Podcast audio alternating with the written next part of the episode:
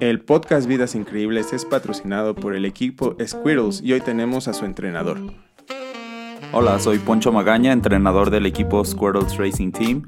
Estamos aquí haciendo la invitación para todos los triatletas, nadadores, ciclistas y corredores que quieran iniciar en alguna de estas actividades o que quieran perfeccionar alguna de sus marcas o tiempos o si tienen algún objetivo, estamos para apoyarlos. Para los que son de Morelia, que es donde nosotros nos encontramos, nos pueden mandar un mensaje al WhatsApp 4431 825004 o en Instagram nos pueden buscar como squirrels-trt y para los que son de fuera también tenemos programas de entrenamiento. Hola, buenas tardes a todos, o días o noches, dependiendo de a qué horas estén escuchando este subprograma Vidas Increíbles. Hoy estamos muy emocionados porque tenemos otro capítulo para esta segunda temporada y hoy tenemos a un super invitado que es aquí de mis tierras, es mi paisano, el famosísimo Brian Orozco, o más bien conocido como los hermanos Orozco, porque también su hermano Dante es famosísimo en el mundo del triatlón. ¿Cómo estás hoy, Brian? ¿Qué tal, amigo Daniel? Mucho gusto aquí, feliz de estar en tu programa, en tu podcast. Muy contento por, por poder compartir parte de mi vida en este deporte y lo que me ha llevado a, a, aprender allá. Muy bien, pues nosotros somos los que estamos muy honrados de tenerte aquí y es padrísimo porque déjenles cuento, ahorita Brian pues él se va a presentar, pero pues yo lo empecé a ver desde que em, empecé a entrenar para mis triatlones y yo veía que él a veces llegaba en la alberca o estaba en la pista de atletismo y lo veía pues muy profesional hasta que un día de repente veo en una competencia con seleccionados elite de aquí de México y ahí estaba el Brian entre ellos. Dije, ah, ese es el chavo que nada ahí en la alberca donde yo estoy. y después de ahí empezamos a platicar. No sé si recuerdes esa vez que te pregunté que cómo estabas. Claro que sí, hermano, claro que sí. Me acuerdo por ahí este, verte también en la alberca, entrenando ahí también duro en el Venustiano, en la pista, todo ese, todo ese rollo. Y claro que, claro que me acuerdo de haberte visto. Por ahí te veía con un equipo, de repente te veía por ahí solo y después te acercaste conmigo, me hablaste y pues Después nos juntamos a rodar por ahí un tiempo, nos juntamos a una rodadita larga y pues fue muy, muy agradable. Fíjense que esa rodadita yo andaba ahí sufriendo, pero veía al Brian y decía, no me lo voy a quitar, no me lo voy a quitar. y sí la sufrí un poquito, pero estuvo súper divertida, ¿eh? Claro que sí. y pues, hermano, cuéntanos un poquito sobre ti. ¿Quién es Brian? Pues bueno, Brian Orozco es un niño con muchos sueños, con muchas ilusiones de, de querer hacer muchas cosas. Es un niño que ha crecido pues de la mano de una gran atleta, la cual es mi mamá, mi mamá Elvira Espinosa, que también es muy conocida aquí en, Michoacán por, por sus logros como karateca. Ella fue una deportista profesional, ella se dedicó al karate totalmente, fue campeona y subcampeona de Juegos Nacionales, como se conoce actualmente. Y pues ella, ella realmente es la que me ha inducido este sueño, estas ganas, este carácter, este, esta vida que llevo actualmente.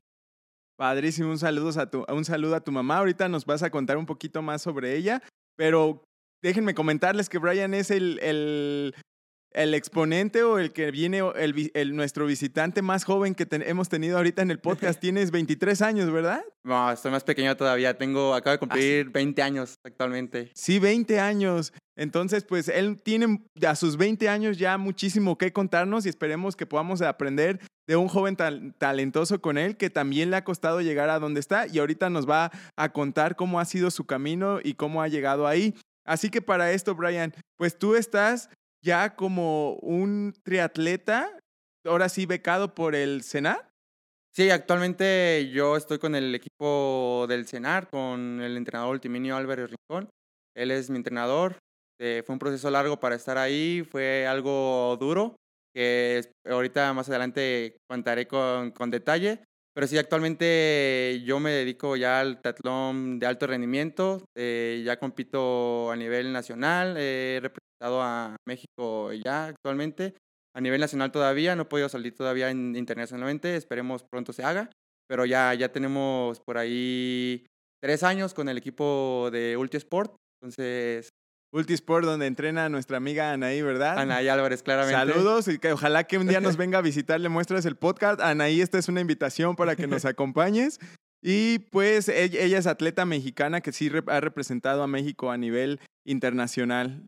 Claro que sí, es una chava que, que pues actualmente es poseedora de, de oro en el 1500, en el en 5000 metros planos en los Juegos Panamericanos Junior de Cali, Colombia, y también campeona y subcampeona en relevos en Cali, Colombia, en triatlón también. O sea, es una chica muy talentosa, la cual he tenido la fortuna de cruzarme en su camino y con su profesor y estar ahí al pie del cañón entrenando duro con ellos. Padrísimo, pero a ver, cuéntanos, ¿cómo fue que tú te metiste entonces al deporte, Brian? Pues bueno, el niño soñador que ahora soy empezó desde muy chiquito. Como lo comenté en un principio, mi mamá era una atleta de alto rendimiento, la cual desde chiquito me trajo pues en, en pañales ahí con ella, entrenando. Este, ella daba clases mientras yo la veía. Eh, recuerdo una anécdota muy chistosa que era, yo siempre pregunté, yo, mi mamá la cuenta, me dice, tú de chiquito me preguntabas, este, oye mamá, ¿a qué voy a entrar a entrenar? O sea, ya estoy grande, ya puedo entrenar. Yo te decía, cuando cumplas cuatro años, entras conmigo al, equipo de karate y vas a poder entrenar. Y me dice que justamente el día que yo cumplí cuatro años, llegué al dojo de karate y le dije, mamá, ya estoy grande, tengo cuatro años, ya puedo entrenar.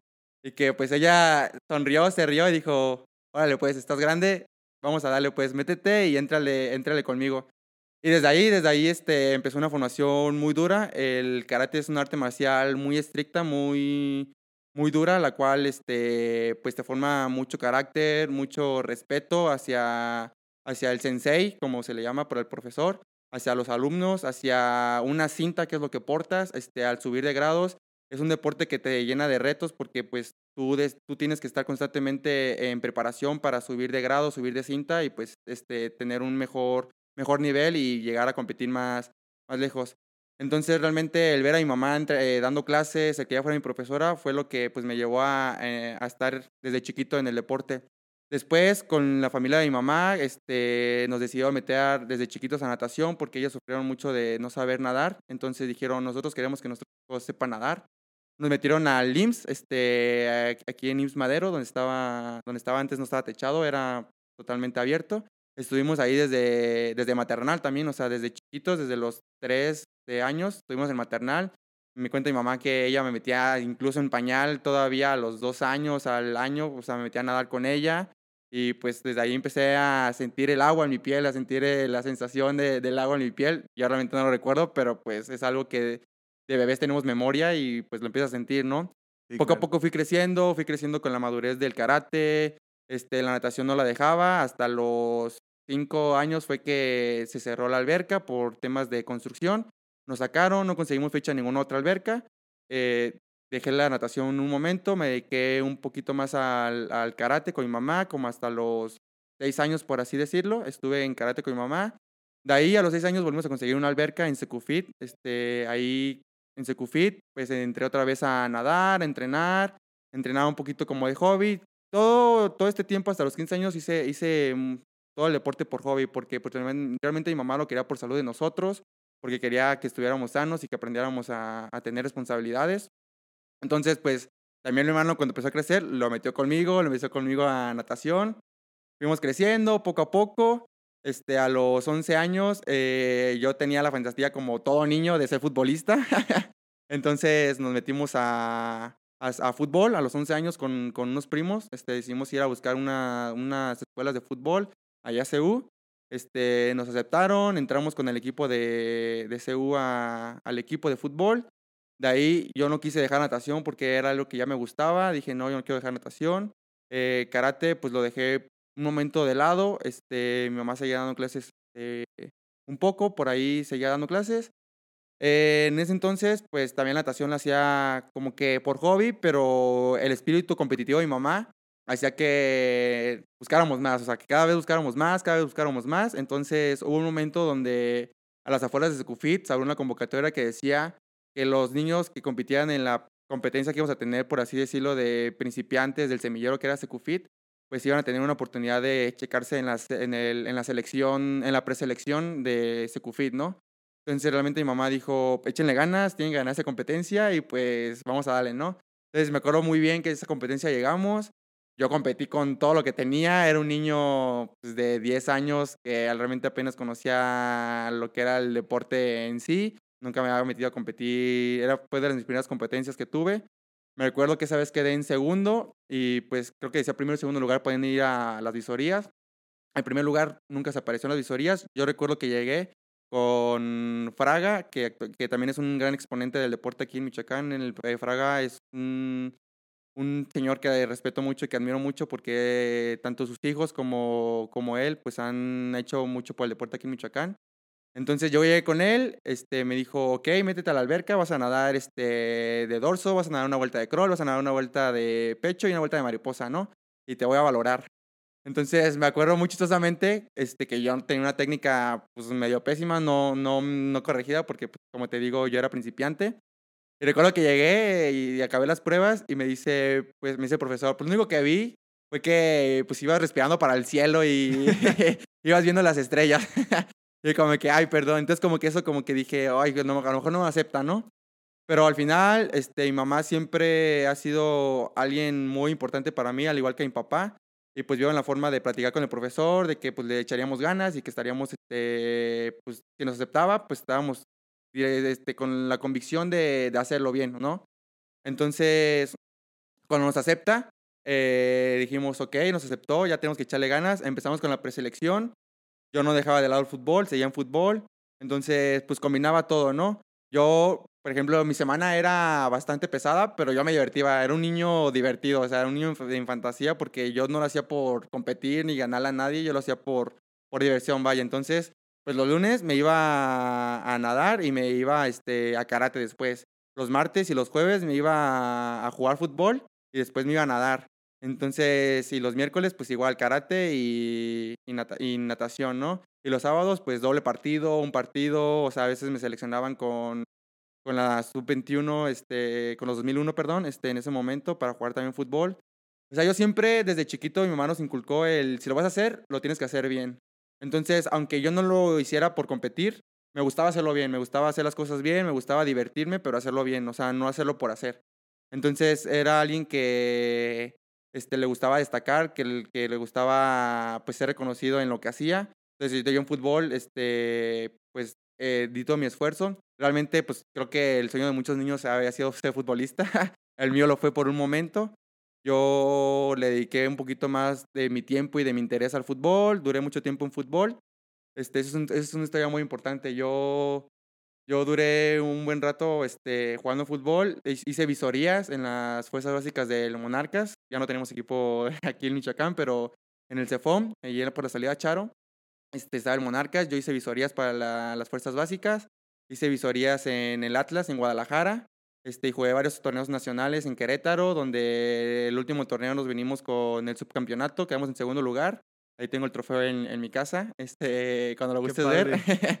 eh, pero sí, este, realmente me gustaba mucho el fútbol, yo era un apasionado del fútbol, independientemente de que hiciera karate, pues este, yo era un apasionado del fútbol.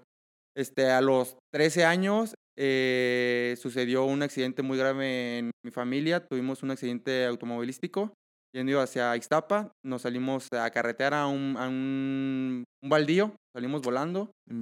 Entonces, es este, algo, algo que también marcó mucho mi vida ahí en adelante. ¿Ahí tuviste alguna lesión? No tuve ninguna lesión, no tuve ninguna lesión, pero realmente el accidente fue tan grave que realmente tanto mi mamá como mi hermano y como yo, o sea, estábamos 100% convencidos de que habíamos tenido un milagro y una segunda oportunidad para, para seguir viviendo y para hacer lo que, lo que queramos y lo que nos gustara, ¿no? Entonces, de ahí en adelante, mi hermano y yo no, tuvimos, no sufrimos ninguna lesión. Mi mamá gravemente sufrió lesiones de lumbares, o sea, tiene ahorita actualmente tiene barras eh, en la espalda de por vida, de titanio creo que son, con tornillos de por vida, o sea, ya no, no puede hacer deportes de mucha carga. Pero pues ella fue una guerrera, se levantó y realmente lo que le salvó la vida fue el deporte. O sea, realmente ella, los doctores le dijeron, te salvó la vida el deporte y pues es una segunda oportunidad para... Y cuando se levantó, se levantó porque hacía deporte y estaba en buena condición o fue como su determinación por no quedarse acostada en la cama tumbada y volver a, hacer deporte, a hacer algo. Fíjate que es algo que también me, me marca mucho porque fue, fueron ambas. Realmente cuando ella tuvo, cuando tuvimos el accidente, a ella le comentaron que tenía un 90% de quedar inválida, de, de, de perder la movilidad en las piernas, porque pues una, este, una de las costillas se fracturó en pedacitos y se incrustó en la médula espinal y pues esa cirugía era muy peligrosa y un, una mala operación pues queda, que podía quedar este, inválida, ¿no? Entonces, cuando ella la trajimos para que lo operaran, lo operaron, este, todo resultó muy bien. Realmente los doctores le dijeron, sus músculos están totalmente fuertes y resistieron la operación. Si usted hubiera sido alguien con sobrepeso, con, con, no sé, alguna deformidad o con algo diferente que no hiciera ejercicio, sus músculos estuvieran débiles, no hubiera aguantado la, operación y pues hubiera quedado inválida totalmente. Ella duró meses para levantarse de, de la camilla. Bueno, no, miento, o sea, al contrario, realmente ella fue una guerrera, ella le dijeron que iba a durar meses para levantarse de la camilla y no podía hacer nada. Ella a la semana ya se estaba tratando de levantar para hacer ejercicio, para, para poder fortalecer este, la lesión que traía. A ella le dijeron que solo iba a poder nadar, que por, que por no podía cargar peso, que no podía hacer nada. Y pues actualmente ella venció barreras, venció cielo, mar y tierra y actualmente ella está corriendo, está nadando y está haciendo bici también. Qué gran ejemplo, qué buenísimo que está con eso. Realmente es un ejemplo a seguir muy grande. Este, realmente para mí los ejemplos más grandes a seguir siempre han sido mi mamá y mi papá. Este, por superación, por admiración, por, por todo, siempre han sido mi motor y mi ejemplo a, no desistir. Mi papá también un tiempo jugó fútbol. Mi abuelo, este, en paz descanse, él fue jugador pues por decir profesional, eh, jugó en varios equipos, fue muy reconocido aquí en, Michoacán también mi abuelo paterno, y pues mi papá estuvo por ahí un poco jugando, después de ahí él decidió irse por el estudio y por la carrera que ejercía, y actualmente pues él hace seis años le ofrecieron un puesto en Uruapan, en el Poder Judicial Federal, este, él la pensó mucho, realmente la pensó mucho por dejarnos a nosotros, por dejar aquí a su familia, pero dijo, tengo que superarme, tengo que, ser superior a lo que estoy en este momento, tengo que, tengo que mejorar mi calidad de vida, tengo que ser mejor. Entonces él dijo, ok, si ustedes, si están de acuerdo, pues yo me voy y me arriesgo. Él llegó, él llegó a Uruapan, empezó de oficial, es el puesto como que más bajo ahí en el Poder Judicial Federal, es donde empezó, realmente no se quiso quedar ahí, hizo el examen de actuario, eh, a los pocos meses le dieron el nombramiento de actuario, estuvo ahí un buen rato, no se quiso quedar ahí, hizo el examen de secretario, reprobó, estudió, reprobó, estudió, pasó el examen secretario, le dieron el nombramiento de secretario y actualmente está de secretario del Poder Federal.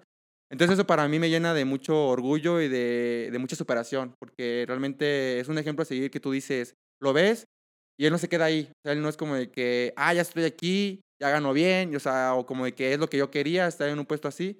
No, realmente dijo, yo quiero más, voy por más, yo quiero más, voy por más, yo quiero más, voy por más, hasta estar en un momento donde pues él estuviera ahorita trabajando bien y realmente lo veo y nos platica y él no está todavía como que, que diga, ya quiero estar aquí, no, él realmente sigue buscando más, sigue preparando más. Y de hecho esto, esto me lo dijo hace poco, él, él cuando, cuando decidió irse por la carrera de, de licenciado en Derecho, pues él también no era como que lo que quisiera estudiar, vaya, él quería estudiar otra carrera, pero dijo, si voy a ser licenciado, voy a ser de los mejores, voy a ser el mejor licenciado. Y pues eso también me llenó de mucho orgullo y de mucha admiración porque digo, ok, o sea, es lo que, como repito hace un momento, si lo vas a hacer, lo vas a hacer bien, ¿no? Entonces realmente, pues tanto mi mamá como mi papá han sido esa, ese motor de admiración. Te digo, mi mamá con esta lesión, con todo esto, se ha levantado y va adelante y hemos tenido nuestras altibajas, pero pues seguimos, ¿no?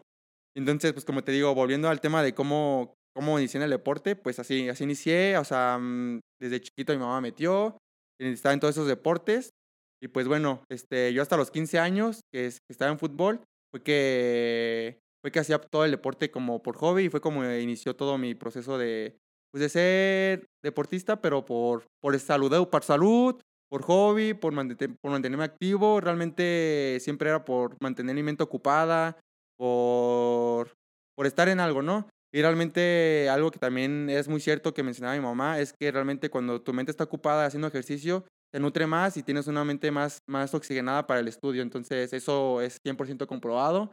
Entonces, era parte de, o sea, yo tenía que estar 100% activo y ocupado en el ejercicio para pues, tener un buen rendimiento en el estudio también. Buenísimo. Oye, ¿y en qué, qué pasó con lo del fútbol? Porque tuviste el accidente y después seguiste jugando fútbol.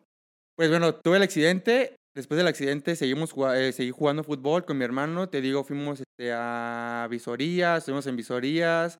Por ahí, pues unos visores sí tuvieron como que ojo en, mí. Yo jugaba de contención, entonces, pero nunca fue como que algo seguro ni concreto.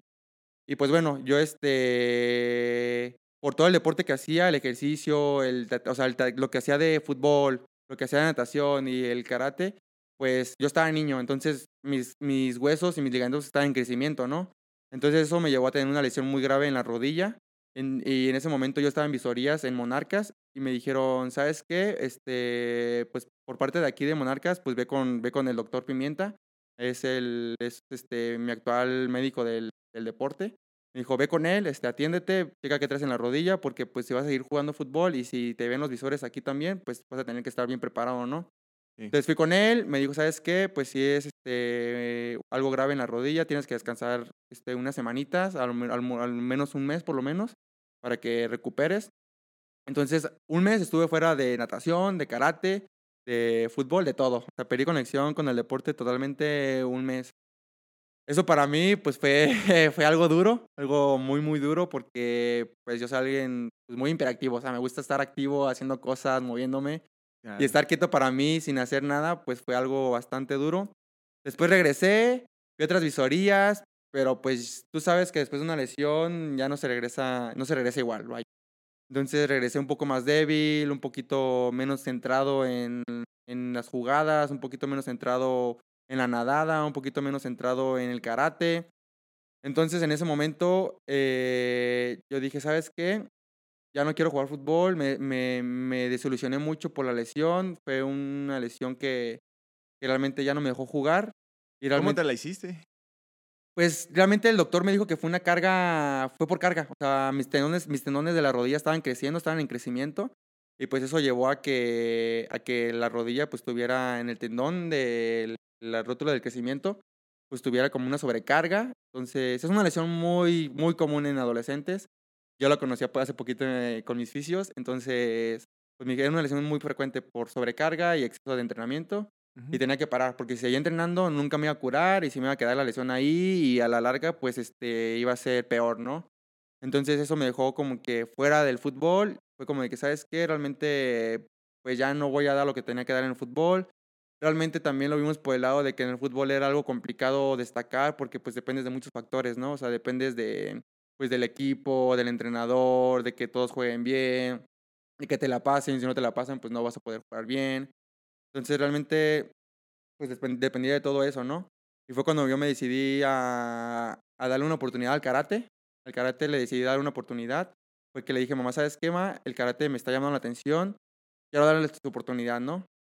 Fui a un nacional a, a Monterrey. Fue mi primer nacional selectivo a Olimpiada. No gané, Mm, dije, no hay problema. ¿Cómo te fue ahí? Fue, fue algo impresionante. Realmente yo nunca había estado en un selectivo nacional a Juegos, a Olimpiada Nacional en karate. Fue algo nuevo para mí. Este. Pues realmente. Yo dije, ¿sabes qué? Es algo que me gusta, pues voy a, voy a darle, ¿no? El karate era lo que me apasionaba, pero siento que no tenía como que el coraje o la mentalidad en ese momento para, para ser un buen karateca, ¿no? realmente me faltaba mucha imaginación. El karate es de mucha imaginación, vaya. O sea, en el karate tienes que tener imaginación para tirar golpes, tirar patadas, moverte, todo ese rollo y no quedarte quieto. Entonces en ese momento yo no tenía la imaginación porque yo venía de fútbol, venía de, de una como que derrota de no haber sido futbolista, venía de también haber dejado un poco de lado la natación. Entonces fue como que no estaba concentrado. En ese nacional me fue malísimo. Perdí en la primera pelea, de hecho, o sea, realmente no pasé de la primera pelea quedé decepcionado, quedé decepcionado y dije, ¿sabes qué? Realmente, pues no, creo que también, como que no encontraba lo que era lo mío, ¿sabes? Nunca mm, buscaba y buscaba y no encontraba lo que era lo mío. ¿Cómo te sentías al no poder encontrarlo? Fíjate que es una frustración bastante rara porque tú sientes que puedes y que, lo, que lo, tienes la, la ambición de hacerlo, pero no se te da, o sea, simplemente no se da y no te surgen las cosas. Y es una frustración porque dices que yo puedo, o sea, tengo la fuerza, entreno, entreno y, o sea, me levanto a las 5 de la mañana a entrenar este, con mi mamá. A las 7 de la noche otra vez estoy entrenando una segunda sesión y yo entreno y pues no se me da. O sea, es alguna frustración que dices tú, pues ¿qué estoy haciendo mal, no? O sea, te, te, llega la pregunta de qué estoy haciendo mal, por qué no puedo, o sea, por qué no soy bueno, ¿no? O sea, y te llegas a cuestionar por qué no eres bueno, o sea, cuando realmente, pues, a lo mejor no es lo tuyo, o sea, y es algo que yo he aprendido durante todo este tiempo que he tenido, porque realmente en ese momento yo me sentía frustrado porque decía, es que a mí me gusta, pero pues no soy bueno, o sea, y pierdo y de repente sí gano, de hecho llegué a ganar un nacional en Veracruz, quedé oro, entonces decía, es que sí gano, pero de repente pues no me va bien y de repente, por ejemplo, cuando es lo importante que es el nacional clasificatorio, no paso, o sea, no sé si me bloqueo o qué pasa, o sea, es una frustración bastante peculiar que pues diría pues sí, no la sabes controlar, sí te puede llegar a afectar mucho y puedes llegar a dejar el deporte por completo, ¿no? Por completo totalmente. ¿Y cómo la supiste controlar tú? Pues realmente en ese momento mi mamá me apoyó mucho, me dijo, ¿sabes qué? Pues si te gusta seguir echando ganas, vamos a entrenar más fuerte, vamos a hacer estas cosas, vamos a mejorar esto y vamos a seguir echándole ganas, ¿no? En ese momento me motivé, dije, está bien, pero me dijo, ¿sabes qué? Pero vas a tener que regresar a nadar porque pues este, te ayuda mucho para fortalecer, para la respiración, para todo, te ayuda mucho la natación. Y yo, ok, pues voy a regresar a nadar como hobby, está bien, ok, ¿no? Entonces siempre la tuviste ya como un apoyo que te guiaba y eso te ayudó con la frustración. Y eso me ayudó con la frustración. Entonces, realmente mi papá también en su momento, cuando iba a competencias a verme, me apoyaba y estaba ahí, y, o sea, me motivaba. Entonces eso como que también me tenía, mantener la calma y decir, ¿sabes qué? Pues vas a estar apoyando pues dale, ¿no? Dale para adelante y pues échale ganas. Entonces, pues yo seguí, realmente también tuve una frustración así de grande de natación, que fue por lo que lo dejé. Yo llegué a, a entristecerme mucho porque hubo un momento donde yo estaba en la preselección y pues era de los 11 y 12 años donde yo ganaba y pues me iba bien nadando, tenía buenos tiempos. Mucha gente me empezó a conocer, me dijeron, ah, no manches, Brian, o sea, qué bueno que eres así. O sea, llegó a haber personas que me decían, yo quiero quejarles a mi hijo porque te vemos como una admiración, te vemos como alguien grande. Y pues yo me emocionaba mucho. De repente, mm, por este tipo de la lesión, este, mm, llegó el bajón donde realmente ya no pasaba de un tercer lugar, de un segundo lugar. Entonces fue una frustración muy grande donde yo llegué a abandonar la competencia. O sea, yo llegaba a arrancar del, del balcón de salida y a los 50 metros decía, ¿sabes qué? Ya no aguanto. Y me salía de la competencia. Y realmente esa nunca se me va a olvidar porque fue un regaño muy grande de parte de mi mamá. un regaño que me marcó porque me marcó carácter. Te, te, gritó, ¿qué te dijo? ¿Nos puedes contar como ese regaño? claro, claro. pues realmente, o sea, yo recuerdo que, que ese día, pues no aguanté más que un 50. Mentalmente yo estaba derrotado, me salí porque iba perdiendo. Y me salí totalmente derrotado, me siento y me dice mamá, ¿qué acabas de hacer? Yo, pues me salí porque ya no aguantaba. Me dijo, yo no, que, yo no creía ningún perdedor ni ningún mediocre. O sea, si tú vas a hacer las cosas, tienes que hacerlas bien y tienes que terminar. Yo nunca, yo, yo no enseñé a alguien que no terminara las cosas. Lo que se empieza se termina y se tiene que terminar bien. No manches, buenísimo. Llamo a tu mamá con eso. Entonces, con eso, o sea, a mí me dio, me cayó el 20, dije, o sea, estuvo mal lo que hice. O sea, lo que se empieza se tiene que terminar y como puedas y a como te dé el cuerpo, pero se tiene que terminar. O sea, eso se tiene que terminar sí o sí. Entonces realmente a mí me dio un cambio, un golpe y dije, ok. Pero también le ¿sabes qué? Ok, yo sé que lo tengo que hacer bien, entonces pues dame chance, yo no quiero nadar en este momento, quiero darle al karate un poco y pues adelante, ¿no? Y me dijo, ok, adelante, te apoyo, vamos a echarle. Me acuerdo que fui a un nacional a Puebla también, este, fui con mi papá, y ¿sabes qué, ma? Estoy decidido a echarle ganas. Este, fíjate que están esas protecciones, está este karate y el karate es lo que nos ponemos, el traje blanco que nos ponemos. Le dije, está caro, pero te prometo que le voy a echar ganas. Dijo, ok, si vas a echar ganas, te comprometes, te lo compro. O sea, eso me dijo mi papá también, o sea, estaba mi papá ahí. Me lo compraron. Yo con eso me motivé, seguí echándole ganas, estuve entrenando duro. Este, por la lesión de mi mamá, pues ella ya no me podía dar clases, iba con otro entrenador, el sensei Hugo Barojas que realmente pues también quiero hacer mención ahorita pues a lo largo de que va contando de, de, todos los senseis y todos los profesores que he tenido porque han sido pequeños profesores que han puesto su grano de arena en mí, que han marcado su, diferencia, ¿no? Entonces, con este profesor, pues también era estricto, era, no por ser hijo de la sensei Elvira, pues ya me iba a tratar bien, no, al contrario, o sea, era como que más, más estricto, o sea, pues era como que, pues al pie del cañón ahí conmigo, entonces eso como que me motivó, dije, ok, yo voy a echar ganas, tenía compañeros a los cuales pues me motivaban a estar ahí. Este, la actual campeona panamericana de la mayor, este, Merillera Ariola, eh, fue alumna de mi mamá y ella pues llegó a estar con nosotros, a platicar con nosotros y pues ella me motivaba mucho. O sea, realmente yo siempre en el deporte que hago, pues me ha tocado tener focos y tener gente de admiración a la cual aspiro llegar y estar a, la altura de ellos, ¿no? En ese momento en el karate era esta persona, Meriel Ariola, la cual ella era campeona panamericana y creo que centroamericana, si no mal me equivoco. Entonces, ella fue alumna de mi mamá, ella fue de las primeras que salió del, semillero de mi mamá. Este, también estuvo con el profesor Hugo Barojas, llegó a darnos seminarios ahí en el dojo del sensei. Entonces eso me motivaba mucho, ¿no? Me motivaba mucho a, a seguir adelante, a superarme, a no derrotarme aunque perdiera. Y pues al final llegó un momento donde pues yo sí me gustaba y todo, y yo seguía nadando, pero aquí viene el punto crítico donde marcó pues ya mi vida al alto rendimiento. A ver, cuéntanoslo, échanoslo. Pues bueno, esta, eh, en este punto crítico, exactamente a la edad de 15 años, este, poquito más de 15 años, casi para cumplir los 16, pues llegó un entrenador cubano. Llegó un entrenador cubano, este, Boris, mm, llegó a, aquí a Morelia por parte de CONADE, lo mandó CONADE, y pues él se supone que llegó a formar una selección de nadadores, la selección de natación de Michoacán. Entonces cuando él llega, pues nos concentra a todos, este, realmente yo ya estaba nadando en ese momento con el entrenador Yair Fraga, el cual pues admiro mucho y es, ha sido alguien muy importante para mí. Ahorita lo menciono. Entonces llegó el, llegó el cubano, nos dijo, ¿saben qué?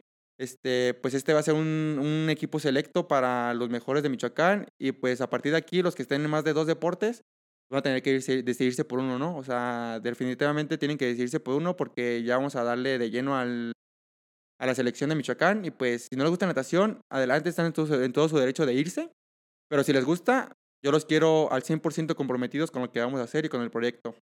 En ese momento, pues, por, o sea, por la parte de que mi mamá pues ha sido deportista de alto rendimiento, fue cuando llegó el boom de, ¿sabes qué? Es momento de sentarnos y hablar las cosas.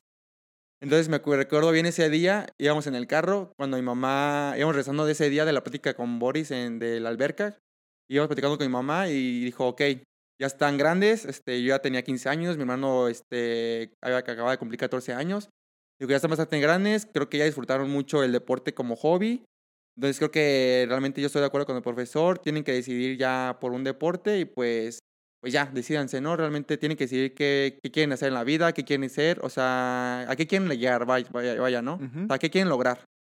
¿Fue pues. difícil tomar la decisión para esa edad? Pues fíjate que sí y no, porque realmente nos dio muchas bases y muchas palabras. Mi mamá dijo, a ver, yo, los voy a apoyar. O sea, no por mí, en primera no por mí, escojan el karate, porque yo no me voy a, yo no voy a este, bajonear, ni mucho menos, ni enojar si ustedes no escogen mi deporte. Porque ese es mi deporte, es lo que a mí me apasiona, no ustedes. O sea, si a ustedes no les gusta, no hay ningún problema. Entonces, esa es una. En segunda, el fútbol ya dejaron de un lado, pero quieren regresar o quieren estar ahí, pero el fútbol es muy complicado porque pues ya, ya no estás bien, o sea, todo ese, todo ese tipo de cosas. Aparte ocupas como que muchos factores como los que te comentaba y pues no se pueden. Y me dijo, y en natación, pues van bien, o sea, creo que es un, es un deporte donde pueden destacar por sus propios méritos, por, por lo que pueden hacer ustedes, por su individualidad. Y fue como que, pues realmente dijimos, ok, está bien, o sea, está entre karate y natación. Bueno, al menos yo. Digo, ok, está entre karate y natación, ¿no?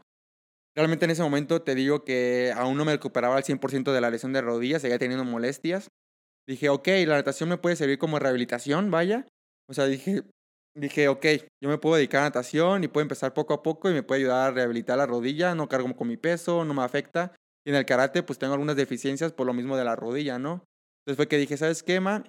Este, yo ya tomo una decisión en este momento porque, pues también ella nos dijo, ¿qué quieren llegar a hacer, no? O sea, si ustedes me dicen que lo quieren seguir haciendo por hobby, yo no me meto, yo no tengo ningún problema en el deporte que decidan, porque pues va a ser su decisión. Pero bueno, si ustedes me dicen qué quieren hacer de su vida como deportistas, pues vamos a darle en serio, ¿no? Y pues fue cuando realmente con mi hermano nos volteamos a ver. Y pues creo que es el sueño de también de todo niño deportista ya este, grande. Dijimos, nosotros queremos ser olímpicos. O sea, mi hermano y yo nos volteamos a ver y dijimos, es que nosotros queremos llegar a los Juegos Olímpicos. Es nuestra mayor meta, nuestro mayor sueño, que hasta la fecha no se borra del renglón. O sea, es la meta, es el sueño. Y dijimos, mamá, ¿sabes qué? Nosotros queremos ser deportistas olímpicos, queremos ser reconocidos.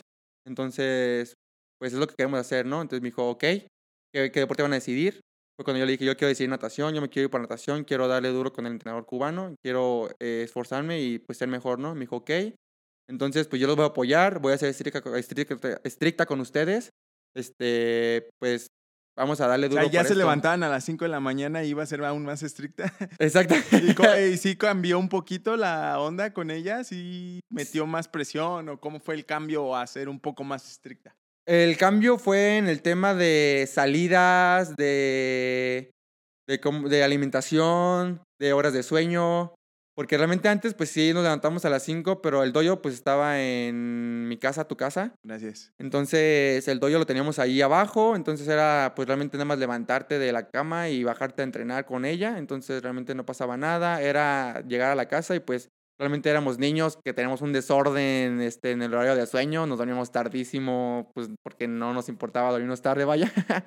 Entonces, en la alimentación, nunca tuvimos una alimentación estricta hasta ese momento. Era como que. De, pues, voy a irme por unas papitas. Exacto. ah, y después ya quiero mis papitas y tu mamá de no puedes comer papas en... Eh, No- exacto, no o sea, sí nos dejaba de vez en cuando, pero era como que más estricta de que en el tema de que tienen que comer esto y cómense esto porque no han comido bien o tienen que comer bien porque ¿Los van a llevó algún nutriólogo? En ese momento, no, realmente simplemente fue, fue ella. Aquí viene lo padre cuando realmente pues empiezan a ver los apoyos y todo eso. Realmente yo tuve que superar la parte de mi bajón deportivo en natación, lo que te comenté anteriormente, de que yo no... Yo sufrí el, bajón deportivo porque no ganaba, porque yo me frustraba por, por no ser el, el Brian que, que la gente conocía en ese momento de antes, que había bajado su nivel. Entonces yo dije, ok, voy a superar ese Brian, voy a cerrar mi zona de confort, o sea, voy a abrirme a nuevos panoramas, a nuevas experiencias y voy a darlo todo, ¿no? Entonces le dije, mamá, yo estoy comprometido, si tú nos apoyas, yo estoy comprometido a echarle ganas. Y pues bueno, o sea, en ese momento se llegó, se llegó el momento de tomar la decisión. Se tomó la decisión, mi hermano en ese momento pues me siguió, o sea, me siguió eh, los pasos. Realmente después de ahí me empezó a seguir un poquito más porque él también como que seguía su- sus caminos. A él no le gustaba el karate. Este, de hecho, él actualmente, pues quiero reconocerlo ahorita aquí en el podcast, él actualmente en cuestión de, medallas este, nacionales, él va por encima de mí, fíjate, él va por encima de mí. Y siempre, hemos, siempre ha sido como que él un escaloncito arriba y luego yo lo alcanzo, siempre como un escaloncito arriba y yo lo alcanzo, ¿no? Entonces es algo como que también me motiva mucho a mi hermano, o sea, mi hermano me motiva mucho porque yo me acuerdo que cuando yo me decidí por natación, dije, yo también quiero tener una medalla nacional como mi hermano, porque él ya tenía una medalla nacional, fíjate, él ya tenía una medalla nacional en el Nacional de Indeco. Y pues yo dije, no inventes, mi hermano tenía creo que 13 años cuando ganó la medalla, no, 12, 12 años, 12, 13 años cuando ganó la medalla nacional. Yo dije, wow, fue una experiencia muy padre. Yo en ese entonces te digo que estaba enfocado en el karate. Yo dije, ok, se me va a quedar natación, yo también quiero lograr una medalla nacional, quiero también ser, ser bueno. Y pues ya, también de ahí mi hermano me siguió, dijo, ok, yo también voy a entrarle duro, vamos a meterle duro y pues Y adelante, los ¿no? dos se fueron a natación juntos. Los dos nos dedicamos ya de lleno y pues ese fue el parteaguas donde realmente en ese momento, exactamente a los 15 años cuando llegó el entrenador cubano, fue cuando empezó mi, mi deporte en el alto rendimiento. Ahí empezó mi deporte en alto rendimiento porque yo no conocía nada de alto rendimiento. Y el alto rendimiento entre comillas porque era como introductorio, o sea, no era 100% alto rendimiento porque pues este realmente ahorita pues sé un poquito más de lo que es el alto rendimiento ahora sí bien, pero pues ya era como una introducción al alto rendimiento, ¿no? Realmente con ese entrenador cubano llegó de lleno a, este, a- a entrenarnos duro. Nos levantábamos igual también con él a las 5 de la mañana para hacer una primera sesión en Secufit. Nos íbamos y a las 7 de la mañana yo tenía que estar desayunando para las 7 y media entrar a la, a la secundaria, a la prepa. Este, iba a pasar primero, estaba en primero de prepa, iba a pasar primero de prepa. Este, entrar a las 7 y media y estudiar, salir a estudiar, comer este, rapidísimo para irme otra vez a entrenar a las 4 y media de la tarde al Venustiano. Entonces era así un buen tiempo, duré así entrenando 5 de la mañana, 4 y media de la mañana, estudiando, acabando la secundaria, entrando a prepa. Entonces fue una transición bastante dura, o sea, fue bastante Sí, dura. no inventes, era estar todo el día en el deporte más los estudios. Los estudios, o sea, sí fue muy complicado. Y realmente también no estaba en una escuela como que muy fácil, estaba en el Instituto Vasco de Quiroga, en el IBQ. Y era un instituto que te exigía mucho, realmente te exigía mucho. Este, yo, yo trataba de tener como que mi margen en promedios para poder salir y poder competir. Realmente era una escuela, una escuela muy estricta para, para ese tipo de cosas. Casi nunca apoyaba al deporte en, en general, pues mucho. Tenías que tener un promedio mínimo para de, creo que de 8.5 para poder, este, para poder, este, salir a permisos. competencias y todo este tipo de cosas, ¿no? Entonces era complicado a veces mantenerlo porque pues sí, yo llegaba cansado y el estudiar y el tener que hacer tareas, pues a veces se me dificu- dificultaba porque pues imagínate, yo llegaba después de doble sesión y de estudiar a las 7 de la noche a mi casa a cenar, lo menos que quería era estudiar y... Ya querías do- echarte a dormir, ¿no? Echarme a dormir. O a ver una peliculita y relajarse. Y relajar, exactamente. Entonces, imagínate, fue una pues, adolescencia bastante dura. Yo dejé ¿No tenías amigos? Sí, realmente es algo chistoso porque realmente, pues, a lo mejor me conociste, ya que me conociste, pues creo que has visto que soy un poco Sociable. sociable, sociable, ¿no? O sea, me gusta socializar, me gusta conocer gente, entonces en ese momento en la escuela, pues aunque yo de repente iba a competencias y no estaba en la escuela, yo me llevaba súper bien con los de la escuela, o sea, yo tenía bastantes amigos de otros, otros años, arriba, abajo, o sea, en segundo año, en, en tercera secundaria. Entonces me llevaba muy bien con todo, realmente con los maestros también me llevaba muy bien. Realmente siempre trataba como que llevar buena, buena sintonía con los maestros también por lo mismo de los trabajos. Siempre me preguntaban como de qué, qué estás haciendo, ¿no? O sea, ¿qué, qué te toca hacer? Entonces realmente también tuve un maestro que me apoyó muchísimo, realmente filosóficamente, es un maestro de filosofía, eh, este, y también es maestro de latín y de griego, de la, licenciatura ahí en Michoacana, el cual siempre me preguntaba y siempre como que decía, ¿cómo te, cómo se está yendo? ¿Qué, qué, qué has hecho? ¿Qué, ¿Qué te ha pasado? ¿no? Entonces realmente como que eso también me motivaba, ¿no? Porque decía, ah, pues hay gente que le interesa, o sea, yo empezaba como que a ver que lo que yo hacía, a la demás gente le interesaba, ¿no? Como que decía, ah, ok, despierta el interés en, en más personas, ¿no? Claro. Entonces, pues poco a poco, o sea, poco a poco fui creciendo, poco a poco fui con el cubano, estuve ahí entrenando duro, yendo a la escuela, todo eso. Y pues bueno, se llegó el, el selectivo este, a, a los Juegos Nacionales, el estatal. Este, yo ya estaba preparado, estaba listo para dar mi 110%. Lo di y pues, de nuevo, desafortunadamente, No, no, no se dio. no se dio, no se dio. Este, no se dio el pase, no se dieron los tiempos. En natación, este, no es como en triatlón, en natación se dan tiempos mm, como marcas mínimas, por así decirlo, para ir a los unos juegos nacion- a los nacionales, perdón. Y en natación es estatal, nacional y, y olimpiada nacional. Entonces, para ir primero al nacional tenías que dar un tiempo, tiempo tope y no los di. Entonces, realmente, pues yo también me deprimí, me, me entristecí, dije, ¿qué me está pasando? Pues, Yo entrené duro, o sea, tengo amigos que realmente pues, son muy talentosos y que a veces la pasaban platicando, a veces ni entrenaban y pasaban como si nada, o sea, yo decía, ¿qué onda? ¿Y qué crees que haya sido? Pues creo que todos, creo que todos estamos como que seleccionados para algo, ¿no? O sea, creo que ellos tenían el don de ser nadadores y tenían el talento para hacerlo. Y pues a ellos se les daba más fácil, ¿no? Siempre me lo dijo mi mamá en ese momento cuando yo era nadador. Me dijo, es que tú tienes que trabajar el doble de ellos para, para poder Ser, se- como- ser, como- ser bueno. ser bueno, ¿no? nivel, o sea, ser bueno a su nivel. Entonces realmente yo estando ahí dije, ¿sabes qué? Ok, está bien, o sea, está bien agüitarse porque no pasaste, pero no te quedes ahí, o sea, no tires la toalla, estás bien, estás entrenando bien, subí mucho de mi nivel, este, la gente otra vez me empezó a reconocer, me empezó a, a ubicar, me empezó a, a sentir pues quién era yo, ¿no? O sea, quién era Brian, el que, el que, era, el que era antes, ¿no? Entonces de ahí dije, ok, o sea, ya no es momento para tirar la toalla, o sea, ya estoy en un punto donde, ok, no lo di, pero eso no es impedimento para seguir intentando, ¿no? Y como te digo, tanto mi papá como mi mamá han sido muestra de insistir, insistir, insistir. Y pues bueno, o sea, yo siempre he dicho que insistir y nunca desistir. Entonces, en ese momento dije, tiré más hasta que se logre. Yo en ese momento no clasifiqué al, al nacional, pero había la posibilidad de que yo pagara para ir, ¿no? O sea, de que yo este, pidiera, por ejemplo, mi aval, por así decirlo, este, ahorita, y ir a esa competencia pagando mis pruebas, pagando mi competencia, pagando mi viaje, ¿no? Entonces le dije, ¿sabes qué, entrenador? Este, yo quiero ir, y, este, yo tengo la- yo quiero, quiero ya medirme con los del nivel nacional, o sea, creo que, ok, no he dado el resultado que se espera aquí a nivel estatal, pero pues yo quiero medirme ya con los del nivel nacional, o sea, creo que tengo el, el carácter y la energía para darlo, ¿no? O sea, no sé, algo en mí decía que aunque yo no diera los tiempos en el nivel estatal, yo podía ir a hacer algo al nivel nacional. suena chistoso, ¿verdad? Porque pues dices tú, ¿cómo así a nivel estatal no puedes? A nivel nacional sí, ¿no? Pero es algo que a mí me movía mucho y dije, yo quiero medirme y quiero estar arriba. Entonces yo lo hablé con él, él desafortunadamente no podía, o sea, no, no, lo, no lo podía hacer porque pues, tenía como que concentrarse con la selección de Michoacán solamente para ellos. Y realmente pues yo le dije, está bien, o sea, no se preocupe, yo lo entiendo. Este, le dije, pero pues ya no puedo seguir con usted porque pues realmente yo sí quiero ir y tengo que buscar a alguien que me apoye para ir, ¿no? Y me dijo, está bien, adelante, hazlo. Regresé con mi entrenador, este, Jair Fraga, que realmente, ahora sí lo menciono, él ha sido un entrenador, pues como para mí, ya un amigo, ya, ya, pues, ¿cómo, cómo decirlo? O sea... Un mentor. Un mentor, o sea, ha este, sido alguien, guía. un guía, porque de hecho compartimos fotos con él hace poquito, donde yo estaba súper chiquito y estaba con él.